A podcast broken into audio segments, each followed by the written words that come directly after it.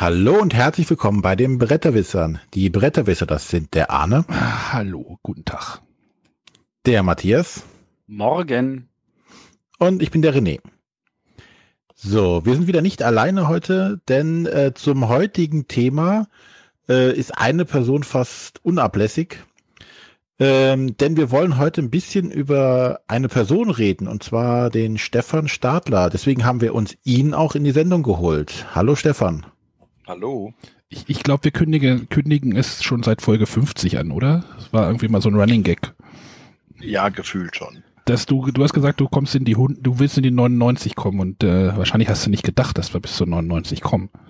Äh, nee, so in der Bierlaune hat Matthias gesagt, so ja, dann lade ich dich ein und dann habe ich gemeint, ja, dann komme ich zur 100 und 100 ging ja nicht, weil das ja wieder eine Top 10 Folge wird. Genau, dann haben wir die 99 möglich gemacht. Dass du uns öfter hörst. Äh, oh ja. ich habe sogar am Wochenende extra noch mal einige Folgen angehört. Durchaus auch ältere. Sehr lustige vom Anfang. Der Mann ist mutig. Äh, ja. Da bin ich, da wäre ich jetzt mal gespannt, welche das gewesen sind. Aber äh, na, vielleicht komme ich nachher noch drauf. okay. Äh, okay, ja. Mhm. An dieser Stelle muss allen gesagt sein, dass äh, der Stefan auch unser größter Kritiker ist. Also wirklich, wir haben mehrere E-Mails von ihm bekommen, wo er dann wieder gesagt hat, was wir alles verzapft haben. Und ich frage mich jetzt gerade, ob er so masochistisch veranlagt ist, dass er sich etwa gar die äh, Folge über Plättchenlegespiele oder Worker Placement angehört hat. Natürlich war die Worker Placement Folge mit dabei. Eieiei. Also okay, der, der, Stefan hört uns, weil er masochistisch ist. aber, aber du hast jetzt die einmalige Gelegenheit, das alles besser zu machen. Ach so, wir ändern das Thema und reden nochmal über Worker Placement. Vielleicht ab 150. Ja, wir, haben, wir haben doch gesagt, ab 100 recyceln wir wieder alle Themen. Ah, ja, dann. Ja, ähm, aber bevor wir überhaupt zum Recyceln kommen, müssen wir erstmal die 100. Folge machen. Und dazu jetzt quasi nochmal der letzte Aufruf äh, an alle, die äh, uns einen kleinen Audiogruß zuschicken möchten. Haben jetzt noch die Möglichkeit, das zu tun. Und äh, um die Sache noch ein bisschen äh, geschmackvoller zu machen, haben wir auch noch eine Kleinigkeit zu verlosen dabei. An alle, die uns was schicken, verlosen nämlich einmal äh, Katan das Duell.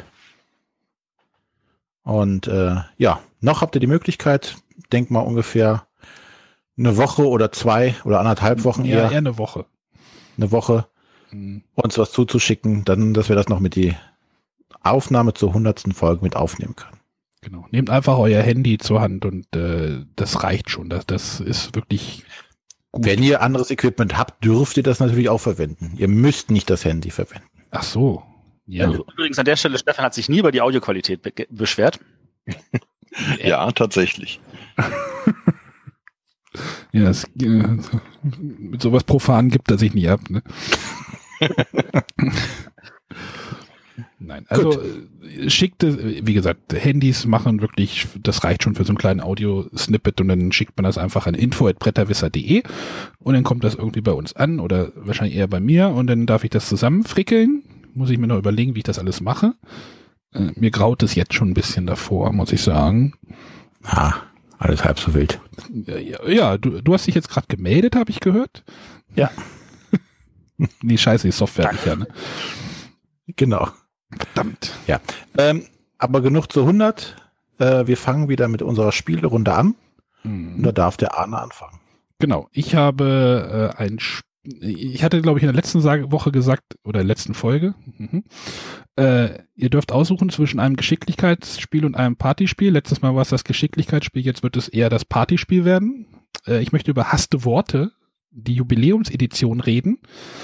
Hasste Worte ist ein, ja, so ein bisschen so ein lockeres Partyspiel, in dem es darum geht, Begriffe aufzuschreiben. Mit, äh, also Spieler bekommen halt ein Thema gesagt und dort müssen sie so schnell wie möglich Begriffe aufschreiben mit einer Sanduhr, die ziemlich gnadenlos kurz ist. Wir waren Lang beim, genug. bitte? Lang genug. Äh, also wir haben es gemessen, es sind glaube ich ungefähr 40 Sekunden. Wir waren geneigt, die auszutauschen beim Spielen mit einer anderen Sanduhr, die rumlag. Ähm, Genau. Äh, Spieler bekommen äh, einen, einen Oberbegriff und dann geht es darum, so viele Begriffe wie möglich aufzuschreiben. Und dann ähm, müssen, sind diese Begriffe aufgeschrieben, Sandurlauf durch und äh, danach müssen die Spieler bieten, wie viele Begriffe sie, ich sag mal, einzigartig haben und die dann vor, vorlesen. Das Ding ist aber, wenn man hoch bietet, also wenn man sagt, ich habe äh, fünf Begriffe, die kein anderer hat, dann äh, kommt man relativ spät dran, wenn denn es wird angefangen mit dem Vorlesen der Begriffe mit den Spielern, die wenige, wenige geboten haben, nenne ich es jetzt einfach mal. Das wird halt verdeckt gemacht, alle gleichzeitig mit Karten. Da kann man auch ein bisschen blöffen. Man bekommt nämlich äh, Zahlenkarten von äh, eins bis sechs auf die Hand. Kann halt eine Karte hinlegen und sagen, ich möchte halt drei bieten. Oder man kann halt auch zwei Karten hinlegen und so ein bisschen blöffen, so dass ich, oh, ich habe ganz viele Begriffe. Es kann aber auch denn dort auch nur eine eins und eine zwei drauf sein und das ist die Summe der Karten ist dann ähm, wie viele Begriffe man halt ja in den Ring wirft, sage ich jetzt einfach mal so. Und dann geht's los, dass man vorliest und wenn man wenn man dann vorliest und jemand anders hat den gleichen Begriff auf dem Zettel, muss der der nicht vorliest diesen Begriff wegstreichen. Das heißt, der ist dann verbraucht, nenne ich es mal. Und wenn man halt später dran ist, dann muss man halt genug, ich sag mal, eher abwegige Begriffe haben, äh, die dann halt noch offen sind am Tisch. Also wir haben das in der siebener Runde gespielt, das wird dann schon, äh, man muss schon relativ viel schreiben oder sehr abwegig sein, was denn dazu führen kann, dass, es, dass Diskussionen auftreten, ob der Begriff denn irgendwie noch in die Mach mal ein ähm, Beispiel für eine Kategorie. Genau, also so ich hatte vorhin, ich habe ich hab mir mal die Zettel in der Hand genommen, äh, ein Smartphone oder ein, ja doch ein Smartphone-Hersteller. Da darf man dann natürlich nicht hinschreiben Kartoffel, Kirsche, äh, Stein oder sowas. Das muss ja schon thematisch passend sein. Also Apfel. ja, Apfel, ja, ja. Aber ähm, ja, Smartphone ist natürlich schon äh, oder Metalle. Ich habe ich hab jetzt ein paar Karten genannt. Einfach Metalle. Ja, und die gibt 200 Stück. Also. Ja, aber die muss man natürlich auch kennen und dann hinschreiben. Und wenn die dann relativ lang sind, dann schreibt man auch relativ lang. Und äh, aber ja, äh, und dann kriegt halt, wenn man sagt, ich äh, möchte drei oder ich werfe drei Begriffe in den Ring, lese halt drei vor, kein anderer hatte die vorher gehabt und äh, dann kriege ich auf dieser auf einer Laufleiste äh, die entsprechenden drei Punkte. Darf halt vorwärts gehen. Soweit, soweit ist halt das äh, relativ äh, normal oder ja. Ähm, wenn man das nicht schafft, dann kommt man halt auch nicht vorwärts, wenn man die Begriffe halt nicht mehr, wenn man nicht mehr genug Begriffe vorlesen kann. Das Spiel hat am Ende dieser Laufleiste noch einen besonderen Bereich. Äh, ich nenne es mal Catch-up-Mechanismus, denn der Spieler, der am weitesten vorne ist, bekommt eine Handicap-Karte. Ähm, da habe ich jetzt auch drei. war das einem, ab einem gewissen Bereich, so die letzten acht Felder? Ja, ja, das so. sind, das sind die letzten, die letzten Felder. Ja, ja. Hat ich, hat auch gesagt, einen bestimmten Bereich. Ich habe jetzt den Plan jetzt nicht aufgedeckt, aber die letzten Felder und der Spieler, der am weitesten vorne ist, also nur der, also wenn noch mehrere Spieler in diesem Bereich sind, dann nicht, sondern nur der am weitesten vorne sind, zum, kriegt dann eine Handicap-Karte und der muss dann halt Begriffe äh, aufschreiben, die halt zu dieser Handicap-Karte passen. Hier steht zum Beispiel eine mit Umlaut. Du darfst nur noch Wörter aufschreiben, in denen mindestens ein Umlaut Ä, Ö, Ü enthalten ist. Das macht es dann natürlich schwieriger, das heißt, man kriegt weniger Begriffe, die anderen können halt ein bisschen aufholen. Und so. Aber das ist dann schon lustig, wenn der Führende, der halt im ganzen Spiel mal relativ gut war, dann so ein bisschen eingebremst wird. Oder Risiko, wenn du da, wenn du deinen Tipp nicht erreichst, musst du so viele Felder zurückgehen, wie du getippt hast oder du darfst nur Wörter aufschreiben, in denen kein N enthalten ist. Ist denn schon schwieriger? Ähm, da muss man schon nachdenken. Jetzt hatten wir vorhin im Vorgespräch noch gerätselt, was so, also das ist jetzt die Jubiläumsedition mit, äh, steht drauf 40 neuen Karten. Wir, wir hatten noch überlegt, was vorhin, was neu war und Matthias hatte festgestellt, es gibt halt noch Veto-Karten. Jeder Spieler hat eine Veto-Karte die kann er halt äh, spielen, wenn das Thema irgendwie nicht passt. Also wir hatten in unserer Spielrunde irgendwie, einer hat irgendwie Veto geschrieben bei Frauenzeitschriften. Hat er gesagt, nee, Veto, die will ich nicht. Äh, neuer Begriff bitte. Obwohl es gibt viele Frauenzeitschriften. Ich hätte das, glaube ich, spannend, aber äh, oder Opern und Operette habe ich jetzt gerade in der Hand. Da würde ich, glaube ich, auch ein Veto machen.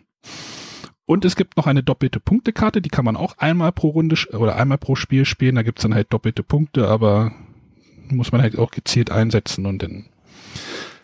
Das Spiel ist sehr lustig. Äh, das Gewinnen steht eigentlich, oder das ist auch wieder so ein Partyspiel, wo das Gewinnen eigentlich nicht so wirklich im Vordergrund steht, sondern wie abstrus werden die Begriffe irgendwie. Hatten irgendwie ähm, Sachen, die man in einer Apotheke findet und ich hatte den kompletten Blackout. Nicht, dass ich mich jeden Tag in irgendwie 30 Apotheken befinden würde, aber ähm, mir, ist irgendwie, mir sind irgendwie drei Begriffe eingefallen. Das war irgendwie ein bisschen doof. Mit der Frage hätte doch eigentlich das Spiel gewinnen müssen, oder? ja, es hat nicht geklappt. Es, es ging nichts mehr. Es war, war, war alles So weg. 60 Punkte mit einer Karte. Aber solche Sachen passieren. Das ist halt ein Spiel für eine lockere Runde. Ähm, halt so ein klassisches Partyspiel, nenne ich es jetzt einfach mal so. Ist das, oder ist das gemein? Nein, überhaupt nicht. Also man muss es halt mögen, so Begriffe aufzuschreiben und dann Begriffe vorzulesen, lachen mit den anderen und dann schiebt man mal irgendwann so ein, so ein, so ein, so ein Pöppel irgendwie über den Spielplan und irgendwann gewinnt halt einer. Aber ja. Also ich kann dazu sagen, ich habe das auch schon vor 20 Jahren gespielt, als es noch in so einer schönen blauen Schachtel war von FX. FX war zu dem Zeitpunkt schon nicht mehr FX Schmidt, sondern schon von äh, Ravensburger vereinnahmt.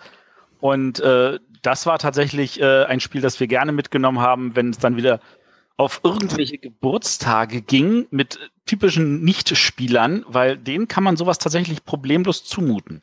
Ach so, ähm, noch was. äh, Wir haben es zu siebt gespielt. Ich glaube, ein bisschen weniger ist, glaube ich, nicht so schlecht. Also das war schon, die, die, die Tipps der Spieler bewegten sich alle so im 2-3-Bereich. Wenn man dann vier getippt hat, dann kommen halt vorneweg irgendwie schon dann irgendwie so 15, 15 äh, Worte, die genannt werden und dann wird's halt schon knapp, wenn man halt relativ hoch geht mit seinem Tipp. Also ist meistens halt sich, das, also vielleicht ist mit fünf Spieler da irgendwie die bessere Spielerzahl. Das Problem hatte ich ehrlich gesagt nie. Ach so. Ja, oder ich, ich habe dann einmal mal den, den Wahnsinn gemacht und fünf getippt, dass das dann total in die Hose gegangen ist. Ähm, also man kann es mit drei bis acht spielen. Ja, aber äh, wie gesagt, das Spielen ist da eher weniger. Also, Also, das kann dazu Gewinnen. sagen, ähm, ich, ich habe einen in meinem Freundeskreis, der für sein Leben gerne Boggle spielt und der in dieser Sanduhrzeit von Boggle ähm, ungefähr 120 Begriffe aufschreiben kann. Also Äh, Bock. die kann dann aber auch nur er und lesen. Ne? 30, 40 Sekunden. Und ähm, der, der kriegt auch bei dem irrsinnig viel hin, obwohl er natürlich da mehr nachdenken muss, als einfach nur die Buchstaben von den Würfeln irgendwie zu Wörtern verbinden. Ja, Leute, die schnell schreiben können, sind natürlich dann wirklich im Vorteil. Das ist, ähm, wenn du dann irgendwie mit, mit Sonntags ausgeh Schönschrift da irgendwie anfängst zu schreiben, dann hast du natürlich keine Chance. Genau, also äh, vielleicht äh, Leuten, die Steno können, verbieten oder so. Oder die Sanduhr ein bisschen länger mache ich. Wie gesagt, die finde ich ein bisschen kurz, aber ansonsten hat mir das richtig gut gefallen. Weil es halt so, ja, locker. Das ist halt für was für eine gesellige Runde. Und wie ich gehört habe, eins der Lieblingsspiele von Stefan. Ja, natürlich. Ein Klassiker. Genau. Genau, ein Klassiker von zwei Klassiker-Autoren. Die wollte ich jetzt mal vorlesen. Das sind nämlich Wolfgang Kramer und Michael Kiesling. Sollte man vielleicht schon mal gehört haben. Äh, Das war Hasste Worte Jubiläumsedition mit 40 neuen Karten. Oder Spiel ist mir vorhin vom Schrank gefallen und jetzt hat's eine Delle. Oh wei. Nee, das mit der Delle, das hatten wir in einer anderen Ausgabe. Ja, ja, da bin ich aber selber schuld. Und äh, erschienen ist das bei Huch. Es steht noch in Friends drauf. Gut. Dann darf jetzt der Stefan sein Spiel vorstellen. Ja, ähm, ich habe mir ganz kurzfristig gedacht, ich stelle mal ein Spiel vor, das nicht in aller Munde ist, aber das Thema durchaus in letzter Zeit ein bisschen ähm, ja, Kreise geschlagen hat. Äh, jetzt hat Fantasy Flight Games Fallout angekündigt, dabei gibt's schon auf dem Markt ein Spiel in der Postapokalypse und meiner Meinung nach ein richtig gutes Spiel. Ich rede von Outlive. Es war ein Kickstarter im letzten Jahr oder vor anderthalb Jahren, wurde auch schon vor einigen Monaten ausgeliefert. Es ist von einem Autor namens Gregory Olivier, ein Franzose, würde ich schätzen. Deswegen muss man bei der Aussprache vielleicht äh, nicht unbedingt auf mich hören. Es sieht bombastisch gut aus, ist kein Wunder. Miguel Coimbra hat gemalt und ist beim Verlag La Boîte de Jeux erschienen. Um was geht's in Outlive? Ähm, bei Board Game Geek steht, es wäre ein Worker Placement Spiel. Äh, da könnte man schon wieder ewig drüber diskutieren, ob es wirklich ein Worker Placement ist. Aber wir haben einen Spielplan mit acht Feldern. Äh, Und auf diesen acht Feldern bekomme ich Rohstoffe. Ähm, es gibt Holz, es gibt Metall, es gibt äh, ja so kleine Speicherchips, was eben so in der Postapokalypse übrig geblieben ist. Jeder Spieler hat vier Figuren oder besser gesagt Figurengruppen, weil diese Figuren eine Stärke zwischen drei und fünf haben. Jeder hat zwei Dreier, ein Vierer, ein Fünfer. Ziehe ich jetzt mit meiner Fünferfigur in den Wald, kann ich mir dort fünf Holz holen. Jetzt hat aber jedes Feld auch noch eine Alternativfunktion. Im Wald kann ich beispielsweise noch auf die Jagd gehen. Ich habe also grundsätzlich so viele Aktionspunkte, wie, die, wie der Wert der Figur angibt. Und wie ich die dann zwischen den einzelnen Aktionen aufteile, bleibt ganz mir überlassen. Jetzt gibt es zwei Besonderheiten. Die Figuren bleiben alle auf dem Brett. Und es darf grundsätzlich keiner eine Figur auf ein Feld ziehen, auf dem eine gleichfarbige Figur bereits dort steht. Habe ich jetzt also schon eine Figur im Wald, kann ich keine zweite Figur dorthin ziehen, sondern ich muss erst meine Figur aus dem Wald wegziehen, um mit einer anderen dorthin ziehen zu können. In jedem Durchgang bewege ich jede Figur einmal um bis zu zwei Felder. Ich muss sie aber bewegen. Äh, ich mache also grundsätzlich vier ähm, Aktionen in meinem Durchgang, bevor die Nachtphase kommt. Das Spiel ist nämlich in sechs Durchgänge unterteilt, jeweils in Tag- und Nachtphase nochmal gegliedert. Tagsüber mache ich eben diese normalen Aktionen. Nachts geht es jetzt darum, meinen Bunker zu verwalten, indem ich die Überlebenden äh, einquartiert habe. Natürlich müssen die Überlebenden ernährt werden, ganz klar. Äh, dann fangen sie allerdings auch an, für mich zu arbeiten, indem sie Räume ausbauen, indem sie Equipment äh, wiederherstellen, ähm, und all diese Punkte, Equipment, Räume, Sonderfähigkeiten der Spieler äh, sorgen dafür, dass da eine irrsinnig hohe Variabilität drin ist, weil äh, ich mir selbst entscheiden kann, auf was gehe ich diesmal. Es gibt, was manche sicherlich wieder kritisieren können, nach dem sechsten Durchgang so einen kleinen, eine kleine Abrechnung mit Punkten. Äh, auch da gibt's grundsätzlich wieder für sehr viele unterschiedliche Sachen Punkte. Ausgebaute Räume, in denen ich meine Überlebenden gesteckt habe, die Überlebenden selbst, meine Ausrüstungsgegenstände. Grundsätzlich ist es aber schon so, dass es mit am wichtigsten ist, äh, die Überlebenden zu sammeln, weil jeder Überlebende grundsätzlich mal ein Punkt ist. Das Ganze hört sich vielleicht kompliziert an, ist es im Grunde genommen überhaupt gar nicht. Ich mache meine vier Aktionen in einem Durchgang, ich mache nachts ein bisschen Verwaltung, ich entscheide selbst, was ich wo ausbaue, welche Sonderfähigkeiten ich mir da aneigne. Äh, es spielt sich tatsächlich sehr flott, sehr fluffig. In der ersten Partie kommt man auf die zwei Stunden, die der Verlag angibt, zu viert, aber ich habe es eigentlich in allen weiteren Partien, wenn die Regeln bekannt waren, geschafft, weit drunter zu bleiben. Also in 90 Minuten hat man das Spiel zu viert locker gespielt. Wie gesagt, ganz großer Tipp von mir. Es gibt zwar derzeit noch keine deutsche Ausgabe, aber ich bin mir sicher, in Essen wird es eine französische und eine englische Ausgabe geben.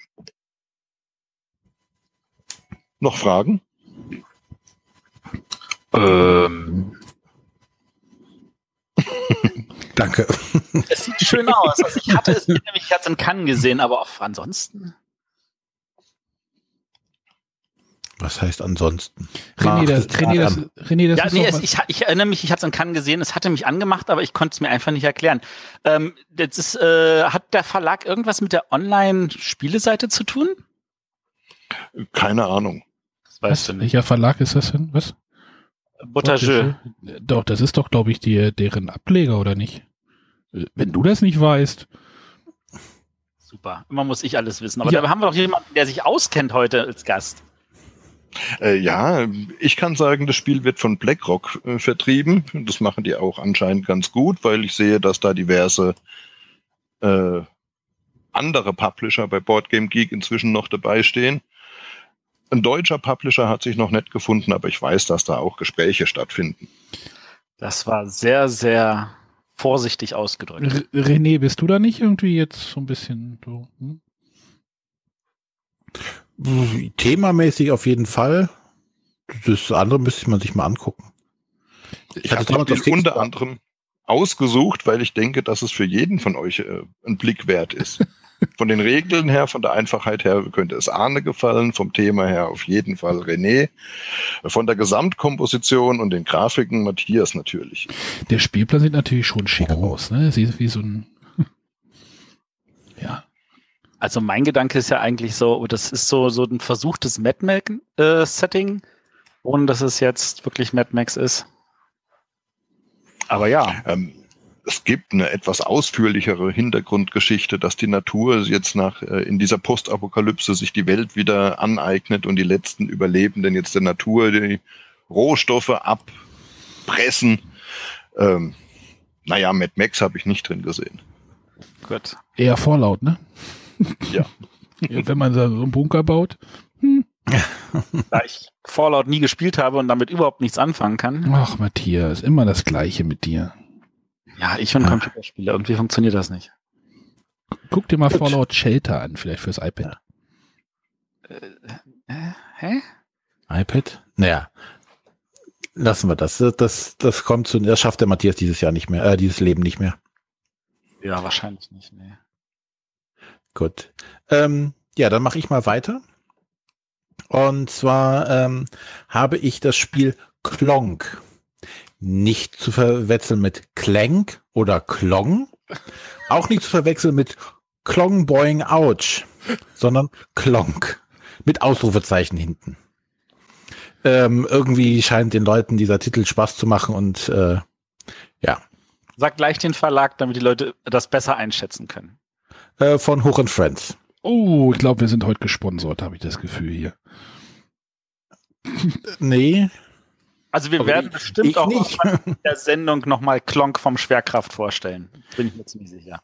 Ja, würde ich auch sagen. Gut, aber jetzt sind wir erstmal bei Klonk von Hoch und Friends. Ähm, das Setting ist folgendes, wie wir ja alle wissen oder seit Herr der Ringe wissen, äh, sind die Zwerge sehr gierig und graben sehr oft zu tief nach irgendwelchen Schätzen. Und das tun wir in Klonk auch. Äh, in Klonk schicken wir unsere Zwergen, äh, Zwerge los in Minen, um Schätze auszugraben.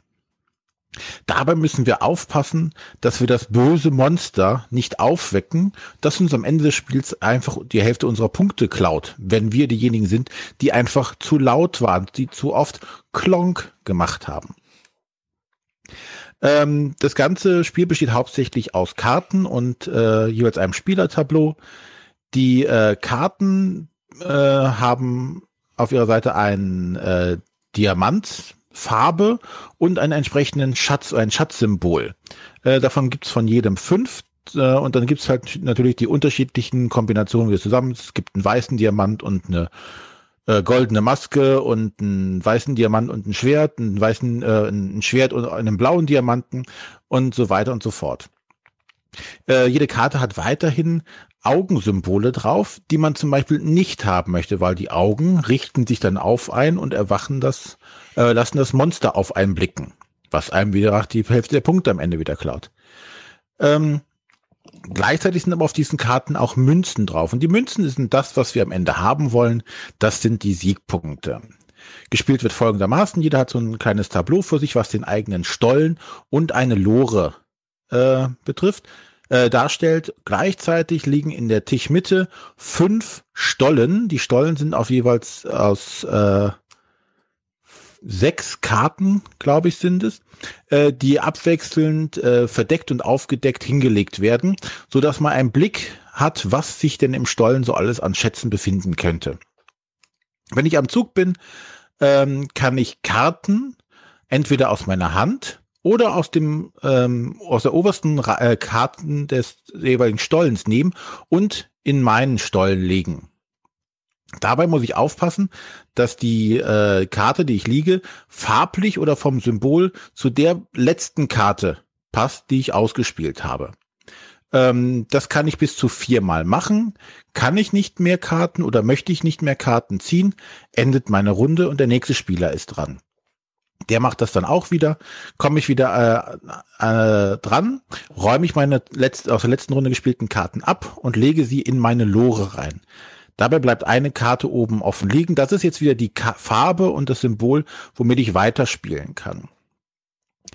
Ähm, in meinem Zug habe ich einmal ähm, zu einem beliebigen Zeitpunkt die Möglichkeit, eine Karte von mir bei einem Mitspieler anzulegen um ihn damit zu ärgern oder äh, zu blockieren, weil so kann ich zum Beispiel eine Farbe hinspielen, die er vielleicht gar nicht mehr ausliegen hat oder ein Symbol, oder ich spiele ihm eine Karte rein, die äh, relativ viele Augensymbole hat oder wenig Punkte, die ich selber bei mir nicht ausliegen möchte. Ähm, vor dem Spiel wird noch in den Kartenstapel eine, eine, äh, das eine Erwachenkarte, glaube ich, heißt sie, reingemischt, die dann zufälligerweise bestimmt, wann das Spiel zu Ende ist.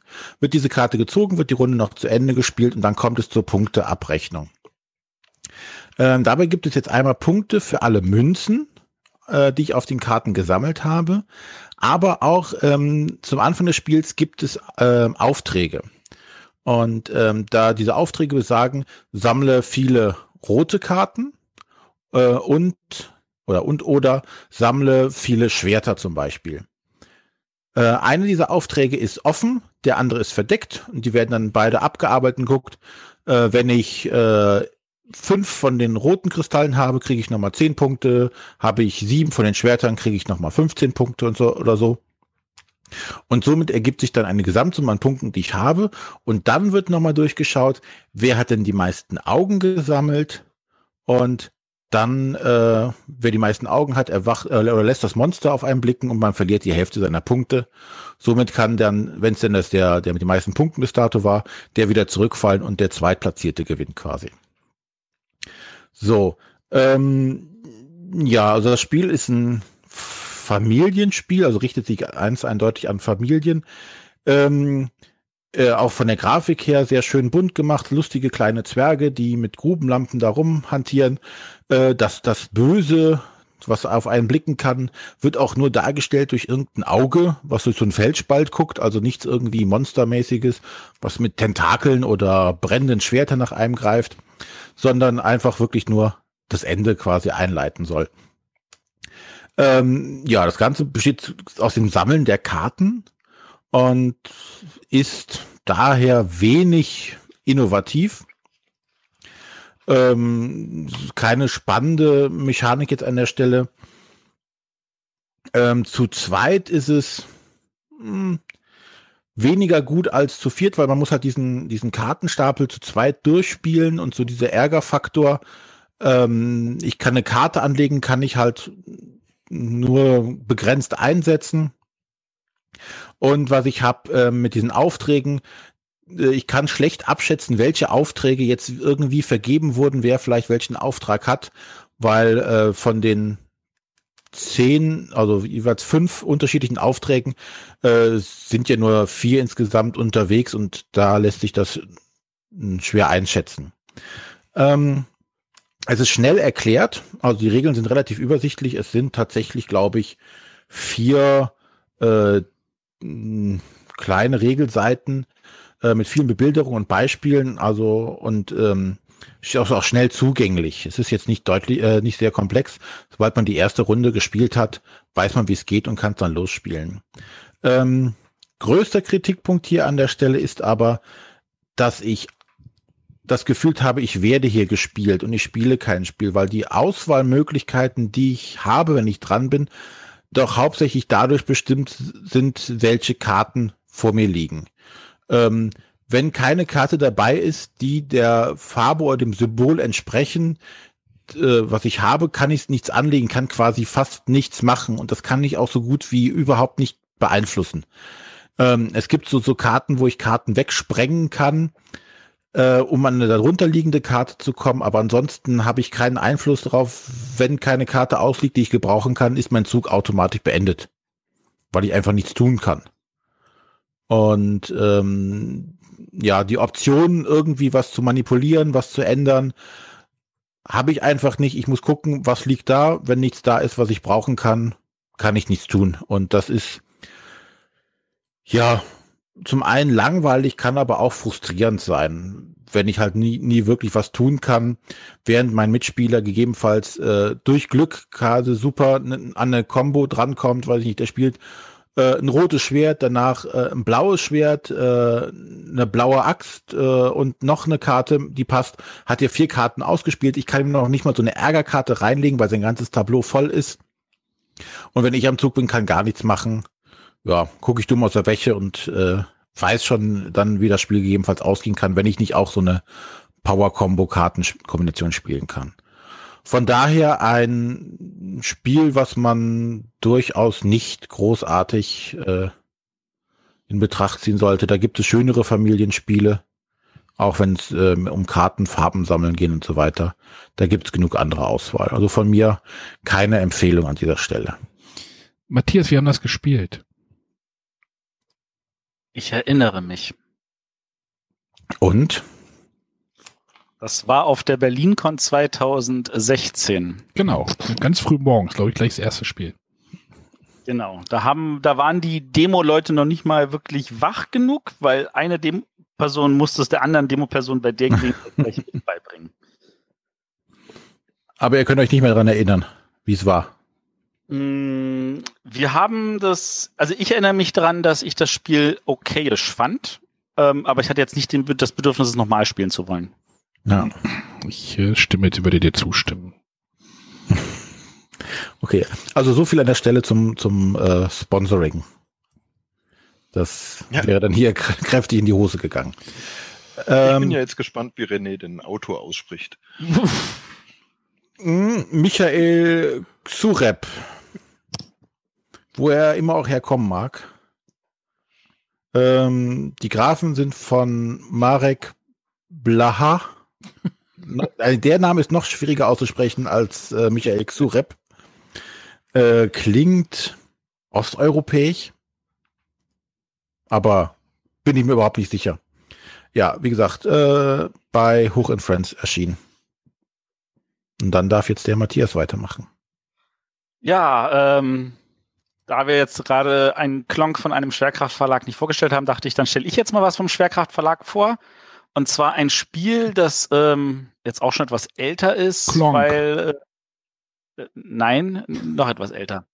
Äh, das, das Original ist von 2014 und ich glaube beim Schwerkraft ist es erschienen 2015, ein Jahr später. Und zwar äh, reden wir von einem wunderbaren Zivilisationsspiel, äh, das Goldene Zeitalter. Oder einfach nur Goldene Zeitalter. Jetzt bin ich mir gar nicht mehr so sicher, ob dann das mit im Titel ist oder nicht.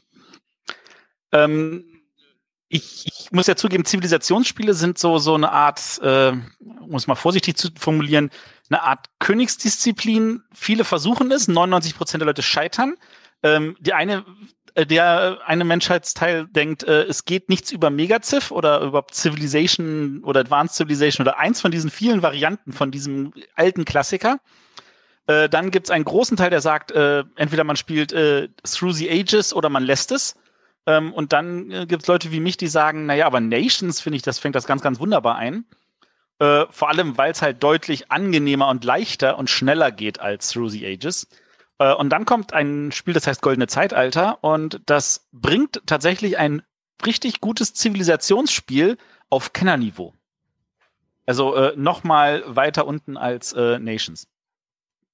Äh, worum geht's? Es geht darum, jeder kriegt ähm, ein Tableau, da ist so eine Art Tech-Tree drauf. Es gibt äh, vier Reihen mit äh, irgendwelchen Grundwerten und die kann man so stückchenweise aufbauen. Dann muss man einfach für eine Aktion äh, zahlt man Geld und dann verbessert man jeden dieser, ähm, sag jetzt mal Fortschrittsleisten einzeln voran. Äh, das kostet am Anfang noch überschaubare drei Geld, später kostet das schon zwölf Geld und man hat unterwegs irgendwie knapp 30 ausgegeben. Ähm, man startet mit einem äh, mit drei Geld und man hat ein Grundeinkommen von null. Ähm, wenn, also wir spielen über vier Zeitalter und im Gegensatz zu anderen Zivilisationsspielen ist es tatsächlich so, dass wir hier halt verschiedene Völker einnehmen, aber in jedem Zeitalter ein neues. Jeder kriegt zu Beginn des Spiels vier äh, Völkerkarten, für jedes der vier Zeitalter eins. Äh, in der ersten Runde spielt man es einfach aus. In weiteren Runden kann man aber entscheiden, möchte ich jetzt bei dem Volk bleiben oder möchte ich es ersetzen durch das nächste Volk. Manchmal ist es eine relativ einfache Entscheidung, weil viele Völker haben so Einmaleffekte. Wenn sie ins Spiel kommen, dann nutzt es und danach ist es vorbei, interessiert dich nicht mehr. Das heißt, ah, ich auf jeden, auf jeden Fall in der nächsten Zeit das nächste Volk. Äh, manchmal ist das aber nicht ganz so einfach, weil es hat vielleicht einen dauerhaften Effekt, der sagt, wenn du Folgendes machst, dann bekommst du noch mal was. Oder äh, folgende Sache ist für dich einfacher oder günstiger oder ähnliche Sachen. Ähm, zusätzlich gibt es so einen spannenden Kniff, nämlich der, dessen Volk die kleinste Zahl oben in der Ecke hat, der fängt die Runde an. Und manchmal kann es echt wichtig sein zu sagen, lass mich mal anfangen, weil dann kann ich mir da noch schnell das holen, bevor es nicht ein anderer wegnimmt.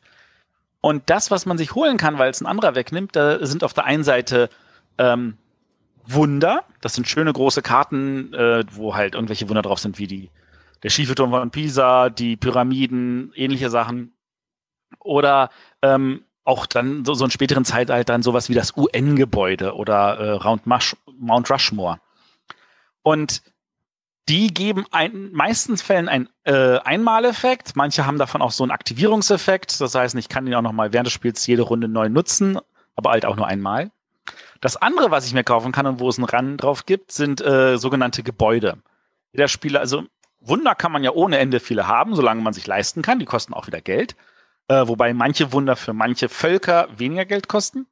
Gebäude kosten kein Geld, aber es gibt davon nur eine begrenzte Menge. Also es äh, gibt viele Gebo äh, es gibt einen Stapel Gebäudekarten, auch für jedes Zeitalter. Die meisten gibt es auch doppelt. Ähm, aber es liegen nur so viel aus, wie Spieler mitspielen. Das soll heißen, theoretisch, wenn sich jeder als erste Aktion ein Gebäude nimmt, ist jeder versorgt. Aber wenn einer sagt, ich nehme eins und der andere sagt, ach, ich nehme ja keins, dann kann er nicht sagen, ach, dann nehme ich mir nochmal eins und dann hat der erste einfach Pech gehabt und kriegt keins mehr. Ähm, das wird natürlich dadurch ein bisschen ausgeglichen, dass jeder eigentlich nur ein, äh, ein Feld hat, auf dem man ein Gebäude hinlegen kann. Das heißt, wenn man ein neues kauft, müsste das alte abreißen. Aber wie das mit diesen Tech-Trees ist, es gibt natürlich ein paar Felder, die einem zusätzliche Gebäudeplätze freischaufeln. Und eins von den Promo-Wunderkarten gibt einem sogar noch einen vierten Gebäudeplatz. Ja, es gibt Promokarten. Yay. Natürlich habe ich sie. Ähm, Genau, äh, das ist jetzt alles noch ein bisschen verwirrend. Ähm, das ist aber ungefähr so 90 Prozent dessen, was das Spiel ausmacht. Äh, wenn wir dran sind, haben wir drei Siedler. Wir haben eine Hauptstadt. Und äh, wenn wir dran sind, dann können wir entweder eine der vier Aktionen machen, wofür man Siedler braucht. Eine mögliche Aktion wäre, ich laufe mit dem und ich kann noch ein Gebäude, also eine Siedlung gründen. Äh, ich kann auf das Laufen verzichten und nur die Siedlung machen oder ich kann auf das Siedeln verzichten und nur laufen. Aber am Ende der Aktion wird auf jeden Fall hingelegt. Das heißt, dieser Siedler hat in dieser Runde agiert und der ist fertig. Ähm, die andere Aktion wäre zu sagen, oh, ich äh, laufe mit meinem Siedler und kann da was gründen, aber da ist ja schon jemand, dann greife ich den an und dann geht er vom Spielfeld weg. Das kostet aber wieder Geld. Wie gesagt, Geld ist immer so eine schwierige Sache. Ähm, und das darf ich in dem gesamten Spiel auch nur viermal machen. Also nach vier Angriffen ist diese Aktion weg. Die gibt's dann nicht mehr. Das sorgt dafür, dass das Spiel nicht ganz so, ich sag jetzt mal, aggressiv ist. Also man kann das Spiel auch gewinnen, wenn man sagt, ich verzichte komplett auf Angriffe, ich mache meine Siegpunkte woanders äh, und spare mir das Geld, das man da reinstecken muss. Aber auf der anderen Seite es sind halt auch wieder Siegpunkte, die man ansonsten nur kriegt, wenn man bestimmte Techbäume ausbaut. Ähm, genau, also äh, das ist auch so, dass, äh, also der Siedler wird dann auf jeden Fall hingelegt, aber wenn ich irgendwo hingegangen bin, wenn ich da eine Siedlung gegründet habe oder auch nicht, dann bekomme ich dafür Geld. Und da kommen jetzt wieder diese Tech-Trees rein. Wenn auf dem Feld also so ein, so ein Tierchen abgebildet ist, also da so ein, so ein Waldwirtschaft, dann bekomme ich dafür eine Münze. Wenn ich da jetzt ein Häuschen noch hingelegt habe, bekomme ich dafür noch eine Münze. Wenn ich das ausbaue, kann es sein, dass für das Legen des Häuschen ich zwei Münzen kriege. Oder wenn ich eine andere Leiste auslege, dann lege ich da gleich zwei Häuschen drauf und kriege für jedes eins oder für jedes zwei. Je nachdem, wie weit ich das ausgebaut habe. Man versucht also zu gucken, welche Aktion kann ich machen, welche Aktion möchte ich zuerst machen, möchte ich vielleicht erst ausbauen, muss ich zuerst hier eine Aktion machen, um das Geld zu kriegen, um auszubauen oder mit der nächsten Aktion was anderes zu machen. Eigentlich ein sehr, sehr schönes Eurospiel, aber das Ganze im Zivilisationsalter dann, äh, also ich werde jetzt nicht alle Aktionen aufzählen, ähm, die sind eigentlich relativ ähm, einfach gehalten. Es gibt Aktionen, für die brauche ich halt einen Siedler, es gibt welche, für die brauche ich keinen Siedler. Und wenn ich keinen Siedler mehr einsetzen kann, dann schaltet sich auch die Aktionsmöglichkeit frei zu sagen, okay, ich passe für den Rest der Runde. Und dann jedes Mal, wenn ich dran wäre, darf ich ja keine Aktion mehr machen, bekomme ich einfach zwei Geld als Ersatz. Was sehr hilfreich ist, falls die ganzen anderen Spieler noch ohne Ende zusätzliche Sachen machen, dann kriege ich wenigstens ganz viel Geld für die nächste Runde. Außer es ist die letzte Runde, weil wenn da einer passt, dann äh, ist jeder nur noch einmal dran. Ähm, jetzt gibt's noch eine Kleinigkeit. Am Anfang des Spiels werden nämlich fünf Wertungskarten ausgelegt, aus einer Auswahl von, ich glaube, acht oder zehn. Und der, der zuerst passt, der entscheidet, was in dieser Runde gewertet wird. Das kann sowas sein wie zum Beispiel, jedes Wunder, das man hat, bekommt, dafür bekommt man vier Siegpunkte. Wenn ich ganz viele Wunder habe, dann will ich natürlich das Ding haben, solange die anderen weniger Wunder haben. Wenn ich, äh, wenn ich das also dann genau weiß, hm, ich nehme diese Runde zwei Wunder oder drei, weil ich dafür das Geld angesammelt habe, dann werte ich das, äh, dann passe ich, dann werte ich das und die anderen haben äh, wahrscheinlich kaum Wunder, dann kriege ich dafür mehr Punkte und ich habe das festgesetzt. Ich meine, es wird für alle gewertet, aber ich habe festgesetzt, was gewertet wird.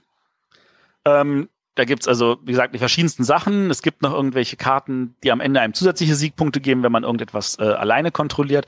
Das Ganze spielt sich in ungefähr einer Stunde und äh, macht entsprechend Spaß. Geht wunderbar schnell.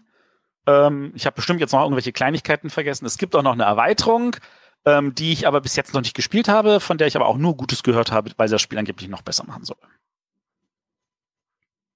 So, jetzt Klingt aber für mich sehr abstrakt, oder? Es also, ist definitiv kein René-Spiel, wenn du das meinst. Und die Illustration ist auch relativ abstrakt. Hässlich? Naja, es ist nicht mein Stil, sagen wir so. Es gibt Leute, die finden das toll, dass es einfach mal was anderes ist. Ähm, es ist nicht mein Stil, aber äh, das ist egal, das schadet dem Spiel nicht. Also was dem Spiel höchstens schadet, ist, wenn man diese Wunder anguckt und dann sieht man oben so mit Lupe, ah ja, ich muss für dieses Wunder sechs zahlen, außer ich bin das Volk, dann zahle ich nur vier. Ähm, das ist definitiv zu klein geraten, aber ansonsten funktio funktionabel. Es klingt für mich nicht nach einem Zivilisationsspiel. Mm, Weil, ja, ja, dann, dann gibt's Häuser, äh, Gebäude, Gebäude gibt's aber nur begrenzt. Warum? Naja, weil das Spiel irgendwo auch sein, ähm, sage ich mal, Balancing Factor haben muss. Aber ja, ja, das ist tatsächlich abstrakt. Ich verstehe, was du meinst es ist, ach, es ist so, also ich habe eine Menge Spaß dran.